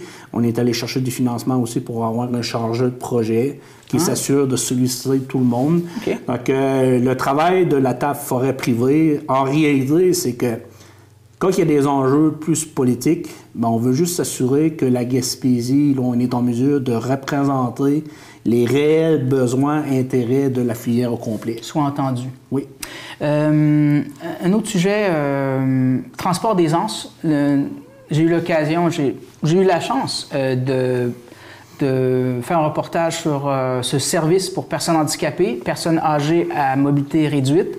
J'ai embarqué avec, avec eux, j'ai fait un voyage avec le chauffeur, avec les, la clientèle, et j'étais impressionné par le service personnalisé euh, de, de, de, s'appelle Transport d'aisance. Euh, Parlez-moi, parce que je crois que ça, vous, interpelle aussi. Bien, c'est sûr, ça m'interpelle. Euh, moi, euh, c'est sûr, comme je l'ai expliqué tantôt, en étant maire, conseil des maires, ben, on a chacun des responsabilités. Donc, moi, je suis le président euh, du transport d'aisance adapté euh, de la Rocher-Percé. Euh, donc, en réalité, avec des gens, des représentants de la population, Monsieur Gaétan Darèche, qui, est le mhm. directeur, on doit prendre des orientations pour s'assurer de maintenir le service. Mhm. Euh, puis comme toute organisation, il y a des défis là, euh, souvent pour, euh, avec la hausse des coûts, de s'assurer d'avoir les revenus nécessaires pour maintenir un service de qualité. comme vous le savez, 80% de la clientèle, c'est une clientèle à mobilité réduite. Oui. souvent à mobilité réduite, mais c'est la clientèle dans laquelle souvent ils ont les moins moyens financiers là, pour être en mesure d'assumer certains coûts. Donc, on veut s'assurer que de maintenir le service euh, pour les utilisateurs au coût le plus bas possible. Mhm. Euh, c'est une des raisons pourquoi on, on essaie de travailler euh, en diversifiant un peu là, les activités de transport d'aisance. Donc, je pense qu'il y a un excellent travail qui est fait. On, on a des ententes, que ce soit avec la commission scolaire René avec le 6 euh, pour, euh, pour certains services. Donc, euh, dans un objectif éventuellement de renouvellement de la flotte, parce qu'on parle peut-être d'avoir éventuellement des véhicules là, tu sais, plus euh, électriques. Donc, euh, il y a des coûts rattachés à ça. Donc, euh, il faut toujours en amont là, tu sais, de, de, de bien planifier. Mais ce qui me concerne, on, on est chanceux, nous, dans les MRC Rocher-Percé, euh, d'avoir quelqu'un qui, qui est je pense que M. Darèche, là, il a- une bonne vision euh, quand je me compare avec les autres euh, MRC, parce que dans d'autres MRC présentement, c'est le transport adapté il est supervisé par le régime. Donc, il y a le transport collectif et le transport adapté. Euh, nous, on est encore là, indépendant pour le transport adapté, mais on va tout faire nos efforts pour s'assurer de maintenir un service de qualité parce que le service de transport adapté, ce qui est vraiment intéressant, c'est un service à la porte. Mais Donc, oui. C'est un service, on se rend directement à la Ah, porte. incroyable. Les gens prennent le temps. Oui. euh, J'ai vu le chauffeur, il, il a aidé les gens, il Ah va ouais? à la porte, il échappait son gant, il ramasse son. Il, il est le chauffeur, euh, j'ai eu l'occasion de M. Leblanc, Christian Leblanc, extraordinaire service, là. Super. Ouais. Donc, euh, écoutez, écoutez, quand on parle de la mobilité là, sur le territoire, là, euh, là, présentement, oui, il y a le régime, mais nous, on veut s'assurer de bien arriver. Mais ce qui est important, c'est s'assurer de, de, de, de maintenir ce service-là. Euh, moi, la clientèle en mobilité réduite là, euh, doit euh, avoir un, un- un excellent service. Puis je pense que le transport des ans présentement, quand on regarde les, les sondages, euh, 95% des gens sont très satisfaits. Mais le défi pour pouvoir le maintenir dans ces conditions-là, euh, ben, il- on doit travailler encore plus fort pour s'assurer que les revenus euh, soient là, bonifiés. Euh, oui, on tient compte de l'inflation, mais tout dernièrement, avec la hausse du, coût- du coût de carburant, on a même fait l'acquisition là, tu sais, d'une vanne à sa place pour des besoins spécifiques. Puis je tiens à remercier là, Desjardins euh, qui, qui Ah. nous a accordé là, euh, un, un aide financière. Quand même. Donc, on, on a là, un, un transport adapté. Euh, puis on, on travaille sur plusieurs projets. On, on sait qu'il y a des gens là, qui...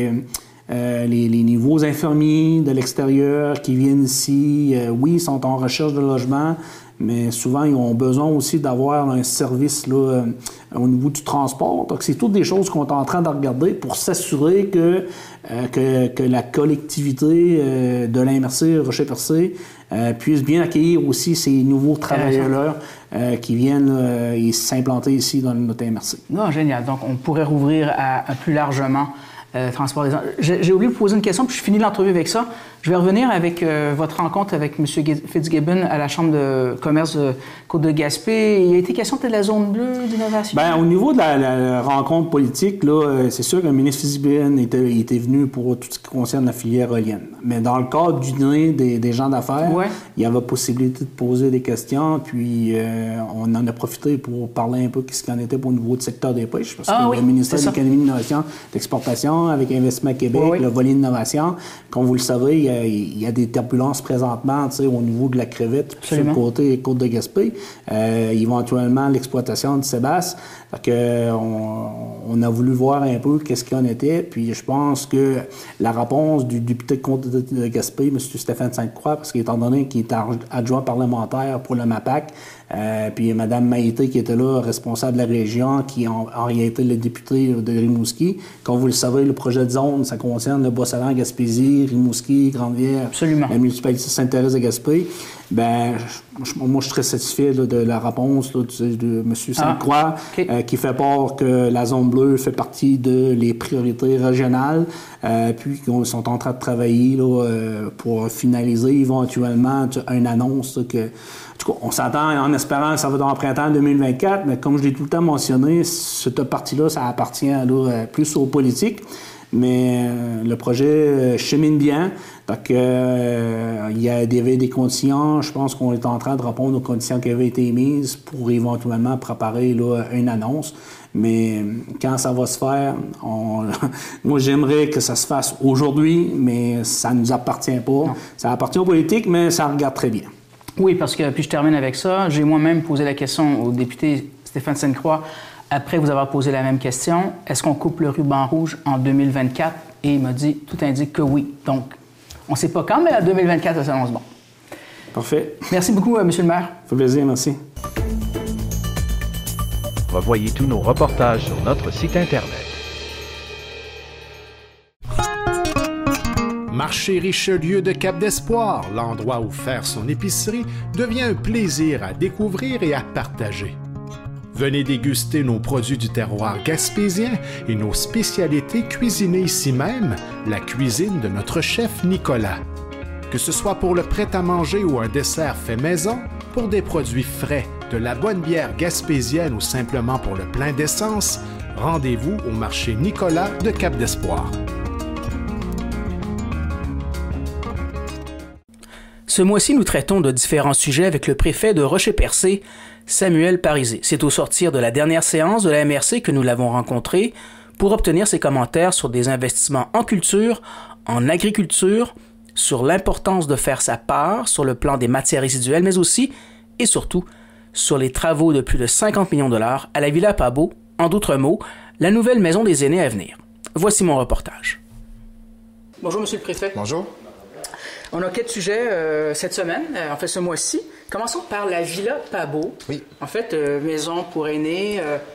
on a Québec a offici- officialisé en fait le fait que les- le début des travaux auront lieu. Enfin, ça fait longtemps qu'on l'attendait ce projet. Pour vous, jusqu'à quel point c'est important ce projet? Pour moi, c'est important, c'est une très bonne nouvelle. Donc, on est, on est au courant que les places pour les résidences personnes âgées, par exemple, se font de plus en plus rares. Donc, on a, on a une, une population qui devient de plus en plus âgée. Donc, moi, ce que je trouve que ce qui est important, c'est de pouvoir avoir des, des, des- des services qui sont de qualité, qui sont accessibles, qui sont à proximité pour eux. Donc, euh, je vois ça d'un très, très bon œil que c'est c'est enfin débuté. là. En fait, et les aînés, il faut s'en occuper. Ce sont ceux qui ont bâti notre société. Oui. Euh, un investissement public important, donc que du bon. Effectivement, que du bon. Que c'est du positif aussi. Puis en même temps, je vois ça comme un bon œil au, au niveau économique aussi. Donc ça va apporter d'autres main-d'œuvre aussi, vers d'autres offres de services au, au niveau du, du site de Gaspésie qui vont euh, libérer, par exemple, le quatrième étage de l'hôpital. Donc peut-être qu'on va avoir d'autres d'autres services supplémentaires pour, pour, pour notre MRC. Donc on va pouvoir continuer de pouvoir travailler là, avec eux sur ce projet-là. Deuxième sujet, culture. Euh, il y a une entente culturelle avec Culture Gaspésie. Plus de 200 000 dollars ont été euh, versés à plus de 18 projets des artistes le- de la région. La MRC Rocher-Percé, évidemment, finance en partie ce, Mhm. ce programme. La culture, pour vous, jusqu'à quel point c'est important? Mais étant moi-même un joueur d'improvisation, donc moi, c'est- quelque chose que- qui me tient beaucoup à cœur.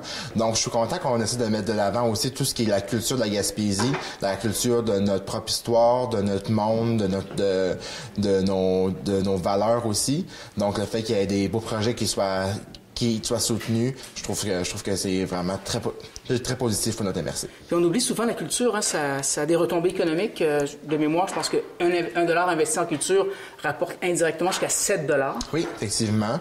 Donc, ça peut, ça peut avoir comme un certain impact au niveau économique, mais moi, je vois aussi un bel impact au niveau social. Va permettre de faire des belles sorties, des activités, euh, des, de pouvoir, de, de pouvoir, de pouvoir permettre des belles, des belles sorties familiales aussi. Donc, c'est un, c'est un plus pour notre MRC. Agriculture, on en parle peu. Vous avez un programme euh, qui a été annoncé aujourd'hui. Qu'est-ce Oui. qu'il en est en fait? En fait, c'est un programme qu'on a mis en, en- en- en place, nous, en lien avec le plan de, de- de développement du territoire agricole. Donc, c'est un programme qui va être là en place pour pouvoir soutenir toutes les nouvelles entreprises au niveau agriculture et aussi offrir un, un soutien comptable là, dans les dans les moments un, peu plus difficiles pour euh, les euh, accompagner là, dans, dans ce moment-là. D'ailleurs, a un- a un secteur qui a besoin d'aide, c'est bien l'agriculture, on sait combien c'est difficile. Est-ce que ça peut aider la relève, par exemple? Oui, effectivement. Donc, c'est vraiment pour les nouvelles entreprises qui vont être là aussi. Donc, on va pouvoir être là, les pouvoir les soutenir financièrement aussi. Donc, c'est un c'est un programme qui a été mis en, place avec les gens qui siègent sur notre plan de développement du territoire agricole. On a, on a pu, pu en discuter avec l'UPA aussi. Donc, on a participé tout le monde ensemble sur ce, sur ce beau programme-là. Juste une parenthèse, est-ce que ce serait quelque chose comme 15 000 Savez-vous le, le, chiffre? Oui, c'était à 15 000 effectivement. Par projet?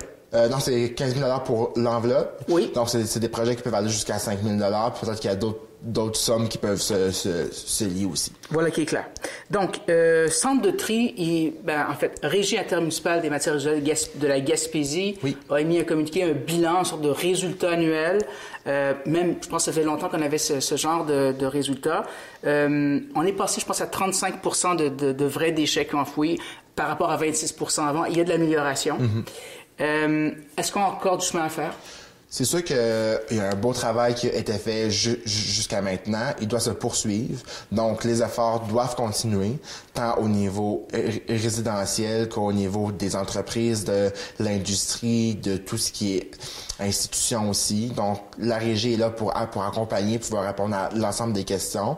On peut dire que tout ce qui est recyclage, tout ce qui est compostage a augmenté, parce que tout ce qui toutes les matières qu'on qu'on envoie au lieu d'enfouissement technique coûte de plus en plus cher. Donc, plus qu'on peut valoriser de la matière avec les éconcendres, par exemple, ou faire plus de compostage, plus de recyclage. Donc, ça, de un, ça fait un bon impact pour notre environnement et de deux, fait un bon impact pour le portefeuille commun aussi. D'accord. Chacun doit faire son effort, je crois. C'est ce que Mme Nathalie Darbo disait. Effectivement. Euh, dernière question. Mettez les bons matériaux dans le bon bac, je crois. Oui, c'est très important. Donc, on a eu certains bris par le passé au centre de tri. À titre d'exemple, très anodine, on a trouvé un moteur dans le recyclage. Donc, ça l'a brisé tout l'équipement, ça a retardé les choses, on a dû prendre d'autres d'autres engagements financiers aussi. Donc, si les gens se questionnent à savoir quelle matière va dans, dans quel bac, il y a des fiches de informations qui sont disponibles sur le site de la régie. Sinon, il y a une application qui est sur les cellulaires qui s'appelle Ça va où? Donc, on peut inscrire directement, puis ça nous dit dans quel bac euh, on peut mettre notre matière. Monsieur le préfet, merci. merci à vous. Revoyez tous nos reportages sur notre site Internet. Venez découvrir chez Sport Elite de Chandler notre vaste choix d'équipements de sport, nos vêtements pour elle et lui, notre nouvelle collection automne-hiver. Nous sommes la référence en articles de sport en région et notre équipe d'experts saura vous conseiller adéquatement pour pratiquer votre sport favori. Venez nous rencontrer chez Sport Elite de Chandler. C'est toujours un plaisir de vous accueillir. Rares sont les fois qu'on a l'occasion de visiter une caserne de pompiers, encore moins quand elle est toute neuve. La caserne 64 est le fruit de la reconversion de l'ancien BMR à Grande-Rivière. TVRP a eu accès au bâtiment en compagnie du maire, M. Gino Cyr, visiblement fier du résultat, et de M. Luc Lebreu, directeur des services de sécurité incendie, également heureux de nous faire le tour du propriétaire.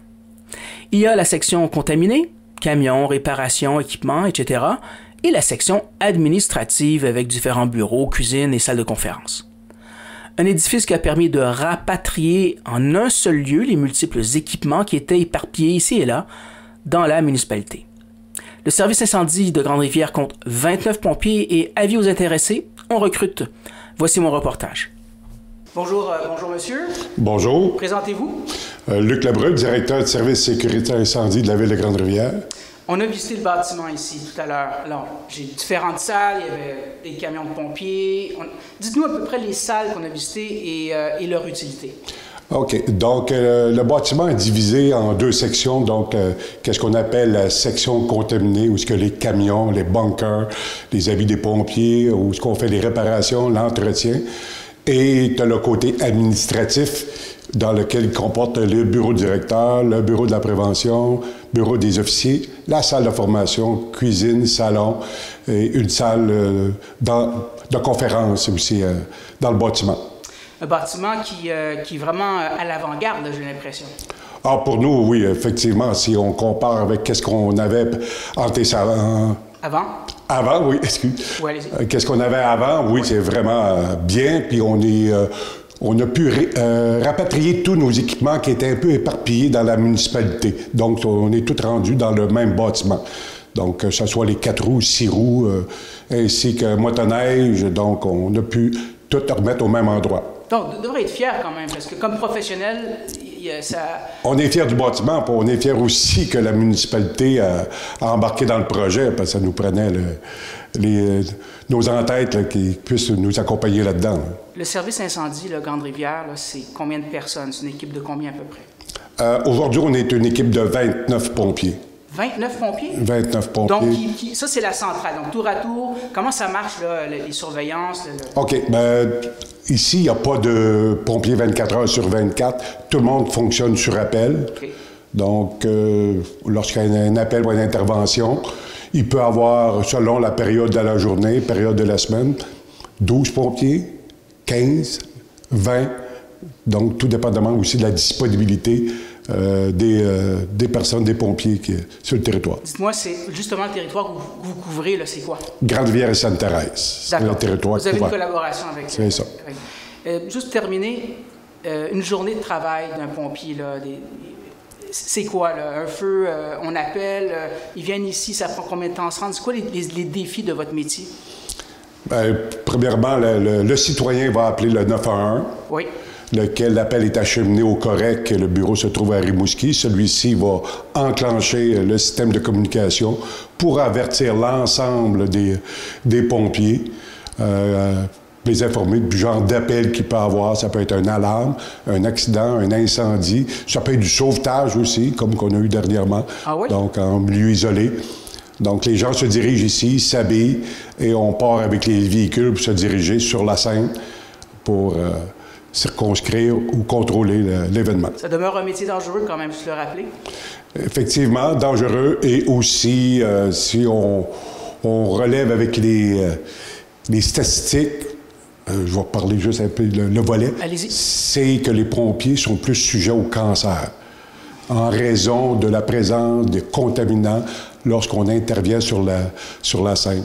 De là l'importance pour nous, les pompiers, de nettoyer nos habits de pompiers régulièrement, idéalement après chaque intervention où ce qu'on a eu à combattre un incendie, Oui. porter les appareils respiratoires. Donc, euh, on a les équipements qui sont fournis, mais on doit les porter pour assurer notre santé et sécurité. Merci beaucoup, Monsieur le maire. Euh, à vous la parole. C'est tout un bâtiment, il y a de quoi être fier. Vous, avez- vous m'avez déjà dit en entrevue que c'est probablement une des références de du Québec, ce bâtiment-là.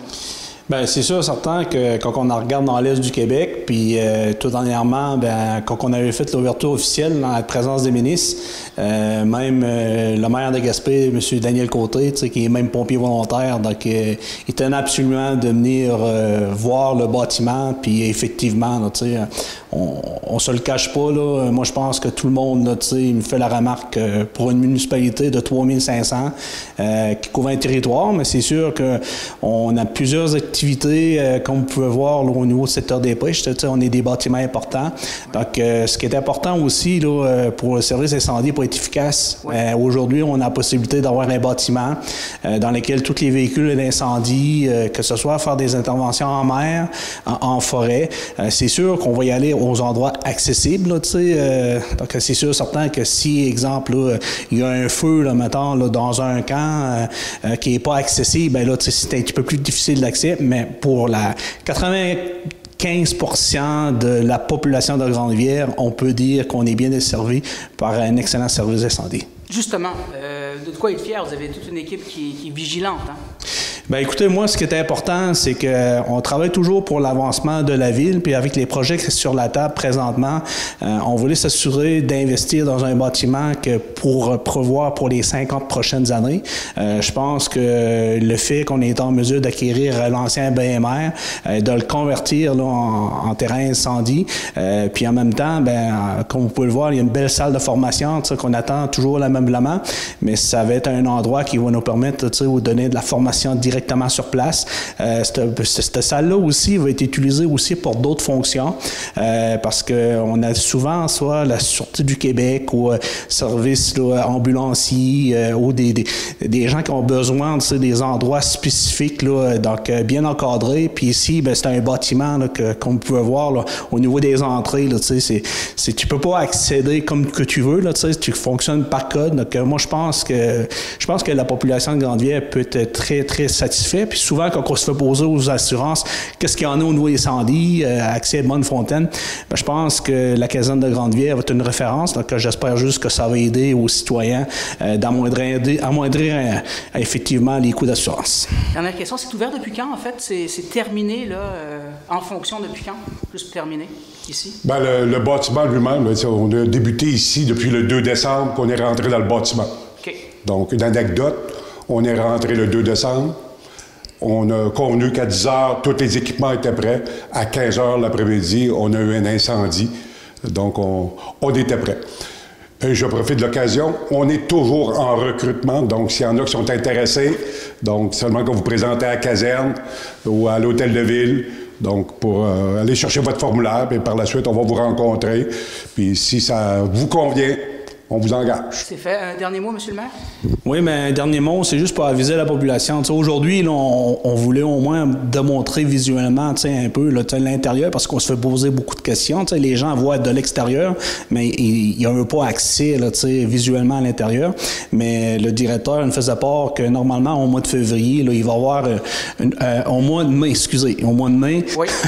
au mois de mai, une porte ouverte là, qui va permettre à la population de, de venir, puis même d'échanger avec euh, euh, nos pompiers. Puis euh, je sais que tantôt, Luc a parlé beaucoup de la brigade d'à peu près 29 pompiers.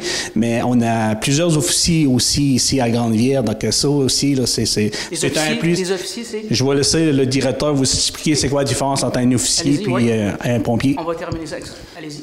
Bon, pour les officiers, ben, enfin, sur les interventions, c'est eux autres qui prennent charge d'une équipe pour intervenir, diriger les pompiers. Donc, il s'occupe, qu'est-ce qu'on appelle dans notre langage, euh, de la tactique pour euh, contrôler la situation. Merci, c'était très intéressant. Bravo. Revoyez tous nos reportages sur notre site Internet. Tracteur LS, faites-en plus, transportez plus pour moins cher. Performance et fiabilité. Tranquillité d'esprit pour faire face à vos travaux sans souci, faites confiance au tracteur LS. Disponible chez Lelièvre Mécanique Sport de Sainte-Thérèse de Gaspé. Le 13 février 2023, Monseigneur Claude Amoureux recevait l'appel du représentant du pape au Québec pour aller exercer son ministère au diocèse de Gaspé.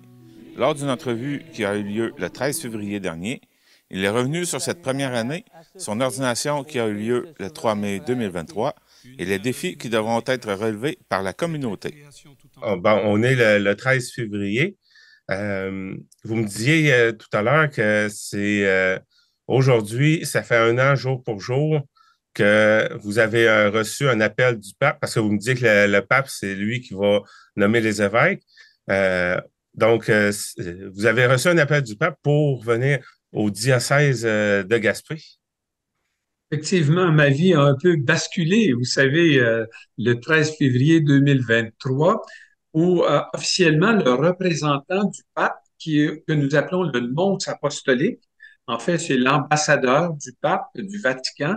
Dans chaque pays, il y a un nonce apostolique, ou un ambassadeur, si vous aimez mieux, qui devient le porte-parole du pape pour annoncer les décisions importantes de la vie de l'Église catholique.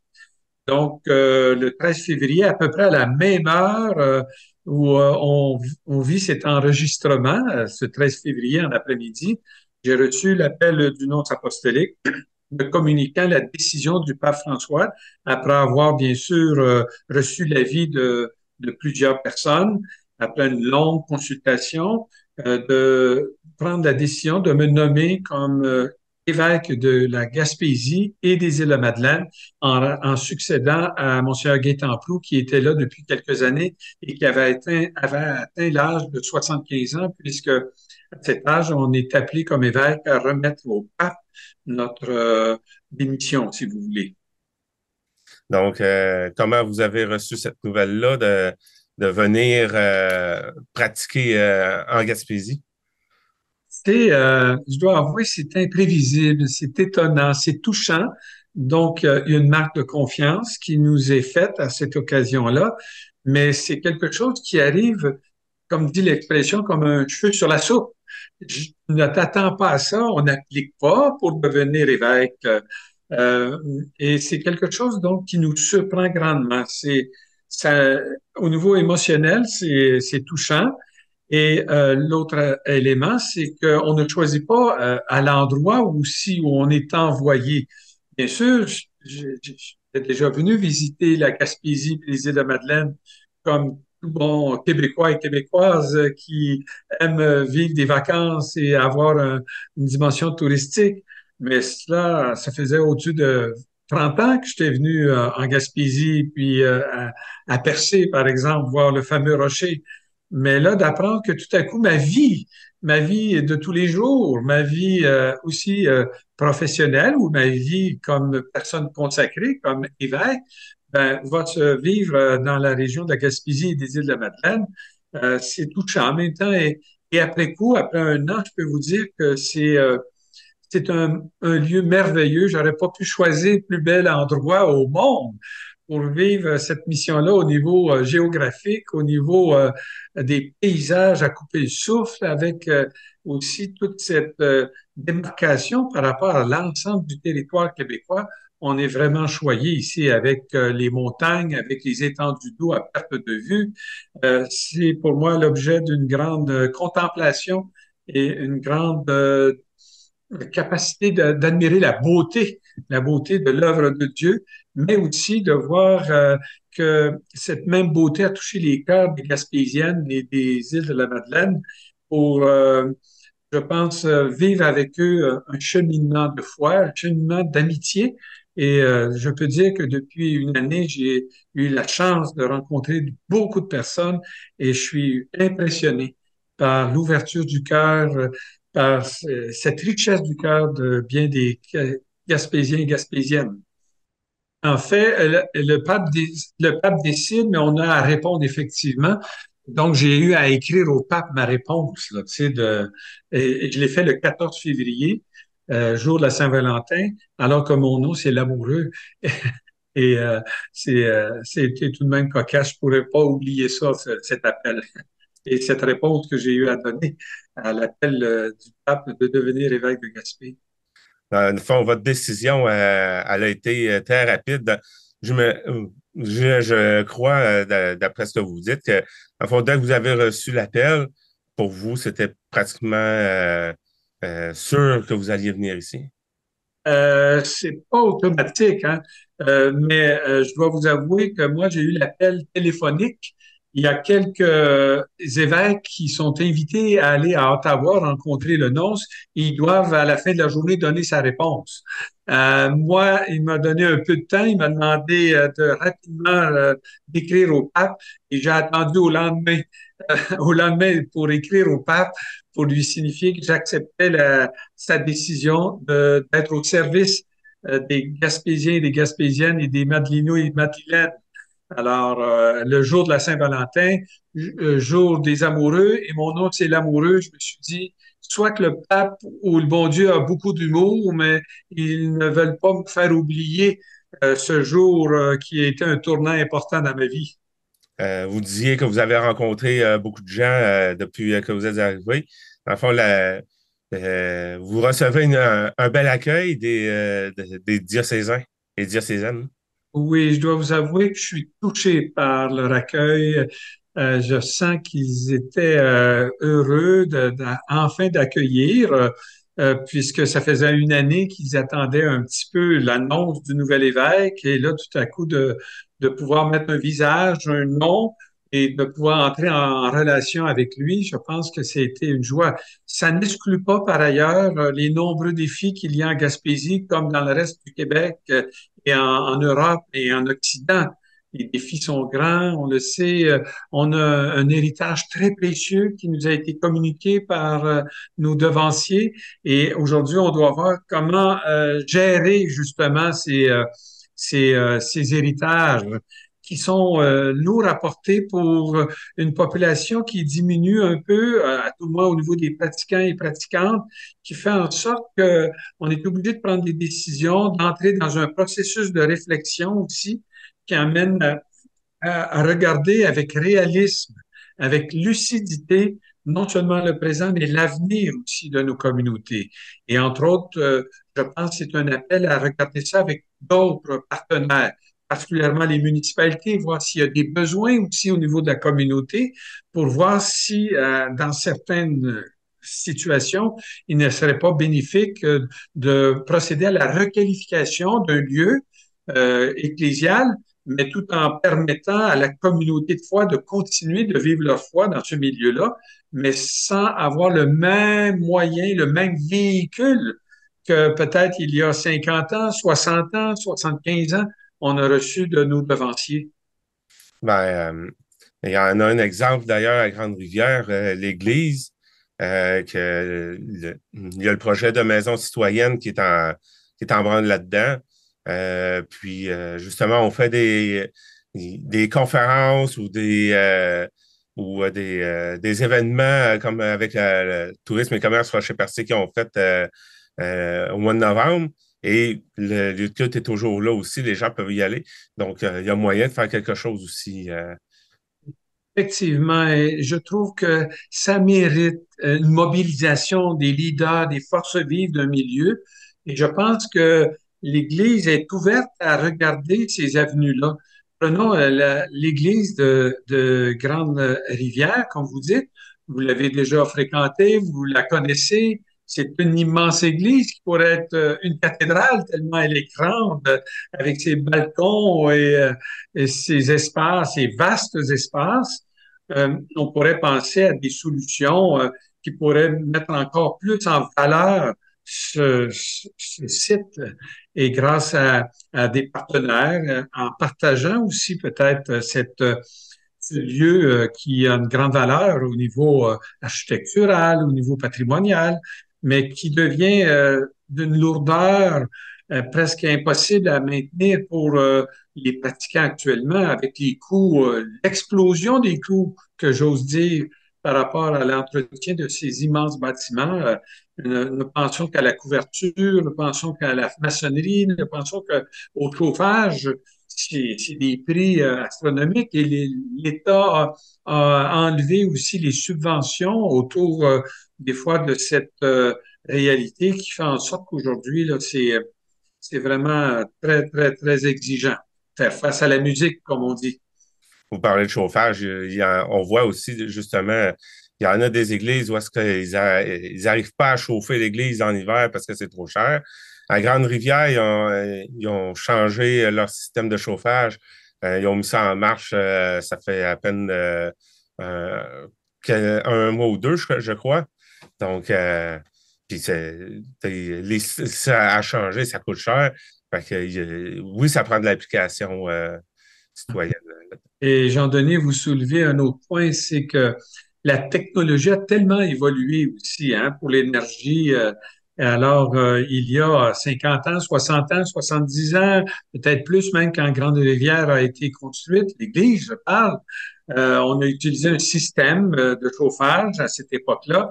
Et aujourd'hui, il y a des, des systèmes beaucoup plus performants, moins énergivores. Et je pense que les maquillés ont pris une bonne décision, même si ça a des coûts importants et qui exigerait justement un appui euh, et qui exige cet appui de la collectivité, de la communauté, euh, d'appuyer cela pour bien conserver ce bâtiment. Et ils ont procédé à une nouvelle technologie, c'est des granules qui fait que le coût a diminué de beaucoup. J'ose pas dire le pourcentage, mais on va, on va parler d'un pourcentage très élevé d'économie qui va être réalisé à chaque année à partir de cette année suite à ce changement de technologie qui s'avère euh, très important aussi dans, dans, la, dans la façon de gérer euh, ce, ce, ce, site merveilleux. Donc, tout à l'heure, on disait bon, que là, un an, vous avez reçu l'appel bon, du, représentant du pape, comme vous me disiez. votre ordination s'est faite au mois de mai. vous vouliez revenir un peu sur cet événement particulier? Ça reste un événement très important dans la vie de l'Église. Et euh, non seulement pour les Gaspésiens, Gaspésiennes, les, les, les, gens des îles de la Madeleine, mais le diocèse d'où je viens, moi je viens du diocèse de Saint-Hyacinthe, ils avaient nolisé deux autobus euh, sans, euh, sans compter euh, toutes les personnes qui sont venues par leur véhicule et, leurs petits, euh, leur petit bagots, comment je pourrais dire, leur, leur van pour revenir à l'événement. C'était, c'était un événement rassembleur un événement assez particulier. Peu de personnes vivent ça dans leur vie de, participer à une célébration d'une consécration d'un évêque où de nombreux évêques sont là, la majorité des prêtres du diocèse, pour ne pas dire tous les prêtres sont là, les prêtres de d'autres diocèses aussi. Ça fait vivre une belle expérience d'église et les symboles utilisés sont importants. Et vous savez, ma devise épiscopale, c'est poussé par ta seule miséricorde, inspiré d'une lettre de Saint Paul à titre au chapitre 3, verset 5. Et je dois vous avouer, j'avais pas prévu, en choisissant cette devise épiscopale, euh, au phénomène euh, des ressacs, des, vagues qui viennent euh, s'échouer sur le bord des, des rives de la Gaspésie des îles de Madeleine, où sans cesse, l'été surtout, quand le, le c'est pas gelé, l'eau vient un peu par secousse et ça me fait penser que justement, l'amour de Dieu, son amour miséricordieux ne cessera jamais. Il va toujours s'offrir à nous. Ça demande des personnes qui accueillent ce don. Ça demande des personnes qui nous font penser que c'est possible d'être transformé par cette miséricorde de Dieu, par cet amour euh, inépuisable du Seigneur et ça vient donner sens à ma devise épiscopale. À l'occasion, bien sûr, de l'ordination épiscopale, on remet à l'évêque son anneau. Euh, je vous la montre un peu plus près. Il y a une croix sur mon anneau épiscopal en référence à la croix de Jacques Cartier en 1534 qui est venu euh, rendre officiel, je pense, ce, ce lieu, euh, ce pays qu'est le Canada. Et puis, euh, ça me fait chaud au cœur de savoir que je suis évêque d'un lieu qui a été à l'origine euh, de la vie communautaire, de la vie ecclésiale ici euh, en terre canadienne. C'est vraiment pour moi touchant. On remet aussi le bâton pastoral à l'évêque, on rappelle qu'il est appelé à être le berger, celui qui accompagne les gens dans leur cheminement spirituel, leur cheminement de foi.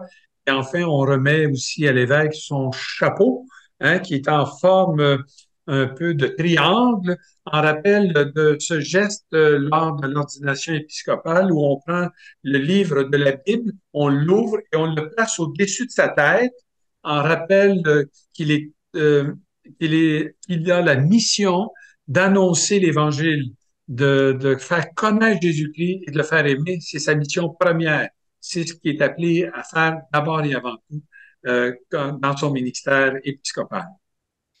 Eh bien, euh, euh, quelque chose que vous aimeriez rajouter pour conclure cette entrevue? Bien, j'aimerais vous remercier, Jean-Denis, de m'avoir donné cette chance de pouvoir à, la fois échanger ensemble et de pouvoir, une fois de plus, reprendre contact avec la population gaspésienne. Et j'espère que ce temps que nous vivons, qui nous conduit vers la fête de Pâques et au-delà, nous amène à être illuminés par cette joie de se savoir aimer puis accompagner de Dieu dans tous ces chemins qu'on est appelé à emprunter euh, dans notre belle Gaspésie et les îles de la Madeleine. Eh bien, Monseigneur Claude Lamoureux, merci beaucoup pour euh, votre temps et euh, que, que, votre ministère se, se passe bien euh, en Gaspésie avec nous. Merci beaucoup. Merci. Au revoir. Le restaurant Côte d'Or de Grande-Rivière, là où le plaisir de bien manger rencontre la qualité de service courtois. Le restaurant Côte d'Or de Grande-Rivière vous propose ses classiques qui ont su faire sa réputation au fil des ans de son fameux poulet en passant par sa poutine légendaire et sa pizza gourmande, font du restaurant Le Coq d'Or un incontournable en Gaspésie. Nous offrons la livraison sur tout le territoire. Consultez notre page Facebook pour les heures d'ouverture.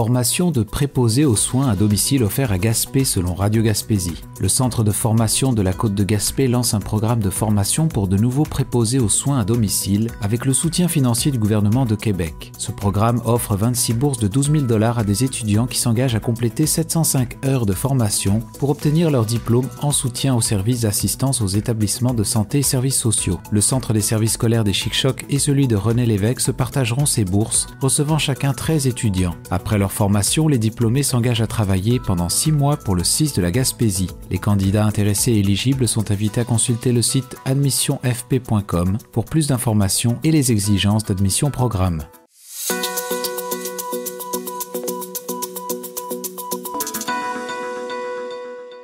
Fermeture de points de service de Desjardins à Caplan est nouvelle selon ma Gaspésie. La Caisse des Jardins de la baie des Chaleurs annonce la fermeture des points de service de Caplan et de Nouvelles dès le 28 mars suite à une tendance croissante vers les services numériques exacerbée par la pandémie de Covid-19. Selon Ken Henry, directeur de la Caisse, seulement 1% des transactions se font au comptoir et 3% au guichet automatique. La Caisse prévoit de contacter individuellement les 60 personnes les plus touchées par cette fermeture pour leur offrir un transport vers d'autres centres de services et une formation pour utiliser les plateformes numériques. Aucun emploi ne sera perdu le personnel étant réaffecté à d'autres points de service. Les locaux libérés pourraient être réutilisés pour des projets communautaires en collaboration avec les municipalités. Parallèlement, Desjardins prévoit également de retirer des guichets automatiques dans plusieurs autres villes en prévision de leur utilisation décroissante, anticipant qu'ils ne seront presque plus utilisés d'ici 2026.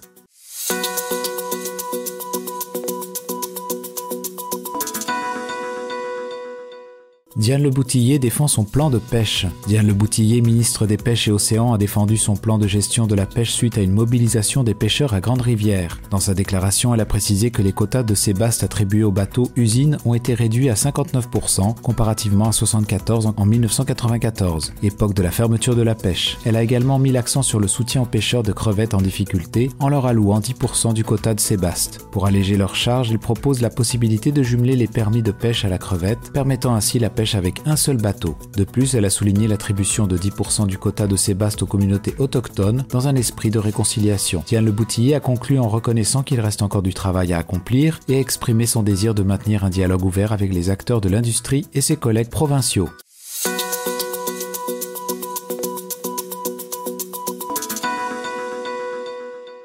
La coopérative de transport aérien régional TREC est relancée selon ma Gaspésie. La coopérative de transport aérien régional du Québec TREC prend un nouvel élan avec l'arrivée de six administrateurs variés, marquant un pas important vers l'amélioration du transport aérien au Québec. Éric Larouche, reconduit en tant que président lors des assemblées générales annuelles de 2021 et 2022 tenues le 21 février 2024, exprime un optimisme renouvelé pour l'avenir du TREC. Ce renforcement du conseil d'administration incluant des experts de l'aviation, des comptables agréés et des spécialistes en communication et en marketing est un atout clé pour atteindre l'objectif de Trek, proposer une compagnie aérienne accessible aux Québécois. Parmi les membres notables du nouveau CA, on retrouve Pierre Millette en tant que vice-président et Luc Forcier comme secrétaire trésorier. La coopérative qui cherche à se lancer depuis 2020 s'oriente désormais vers la validation de son modèle d'affaires et la résolution de la crise aérienne. Une prochaine réunion déterminera les priorités majeures avec l'ambition affirmée par M. Larouche de révolutionner un marché aérien qui n'a pas évolué significativement depuis des décennies.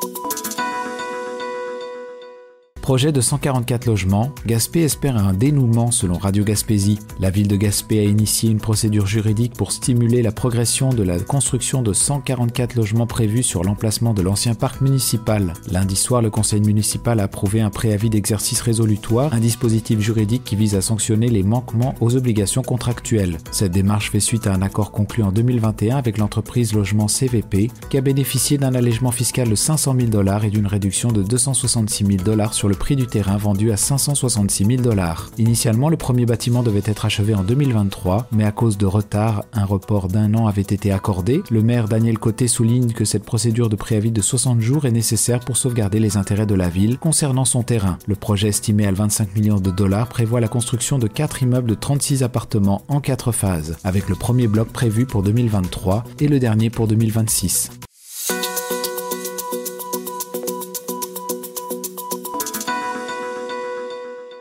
Contrat de 44 millions pour le groupe Océan. Selon l'avantage gaspésien, le groupe Océan propriétaire du chantier naval de Méchin a décroché un contrat de 44 millions de dollars pour réaliser des travaux de maintenance et d'entretien sur le NGCC Griffon de la garde côtière canadienne. Les réparations prévues lors de la mise en cale sèche du navire incluront la réfection des moteurs de propulsion, des génératrices, du système de gouvernail et des tableaux de distribution. De plus, le navire sera équipé de nouvelles composantes comme un nouveau mât, un système de contrôle de propulsion, une grue d'approvisionnement et des nouvelles hélices. Jacques Tanguay, président de groupe Océan, s'est exprimé avec enthousiasme sur ce projet annoncé en présence des personnalités politiques fédérales, y compris l'honorable ministre Jean-Yves Duclos. Ce contrat consolide la proposition de Groupe Océan dans l'industrie canadienne de la construction et de la réparation navale tout en maintenant 50 emplois spécialisés. Le ministre Duclos a également souligné l'impact positif de ce contrat sur la prolongation de la durée de vie utile du NGCC Griffon d'au moins 10 ans. Le NGCC Griffon, dont le rôle inclut les opérations de sauvetage, de recherche et des interventions légères de brise-glace, devrait entrer en cale sèche en juin 2025 et en sortir à l'automne 2026.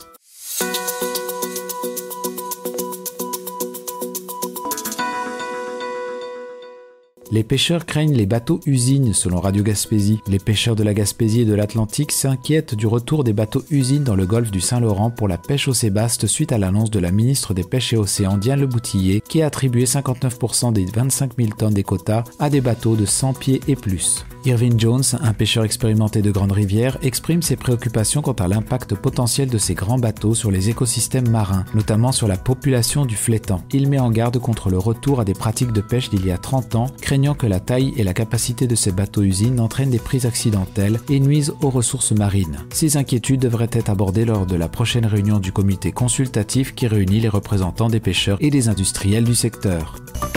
Vous écoutez votre reflet d'ici. Revoyez tous nos reportages sur notre site Internet. La boutique Le Mercier de Chandler, l'endroit où magasiner un vêtement devient une expérience en soi. Venez nous voir en magasin et soyez accompagnés par des professionnels soucieux de vous offrir la qualité avec le style, l'originalité et ce pour toutes les occasions. Nous avons de tout pour le sportif, l'homme d'affaires et des occasions spéciales qui requièrent un service personnalisé pour faire de vos événements des moments inoubliables. 484 rue Hôtel de Ville Chandler, 418-689-2404 ou visitez notre page Facebook Le Mercier Chandler. Boutique Le Mercier, la référence en mode masculine en région.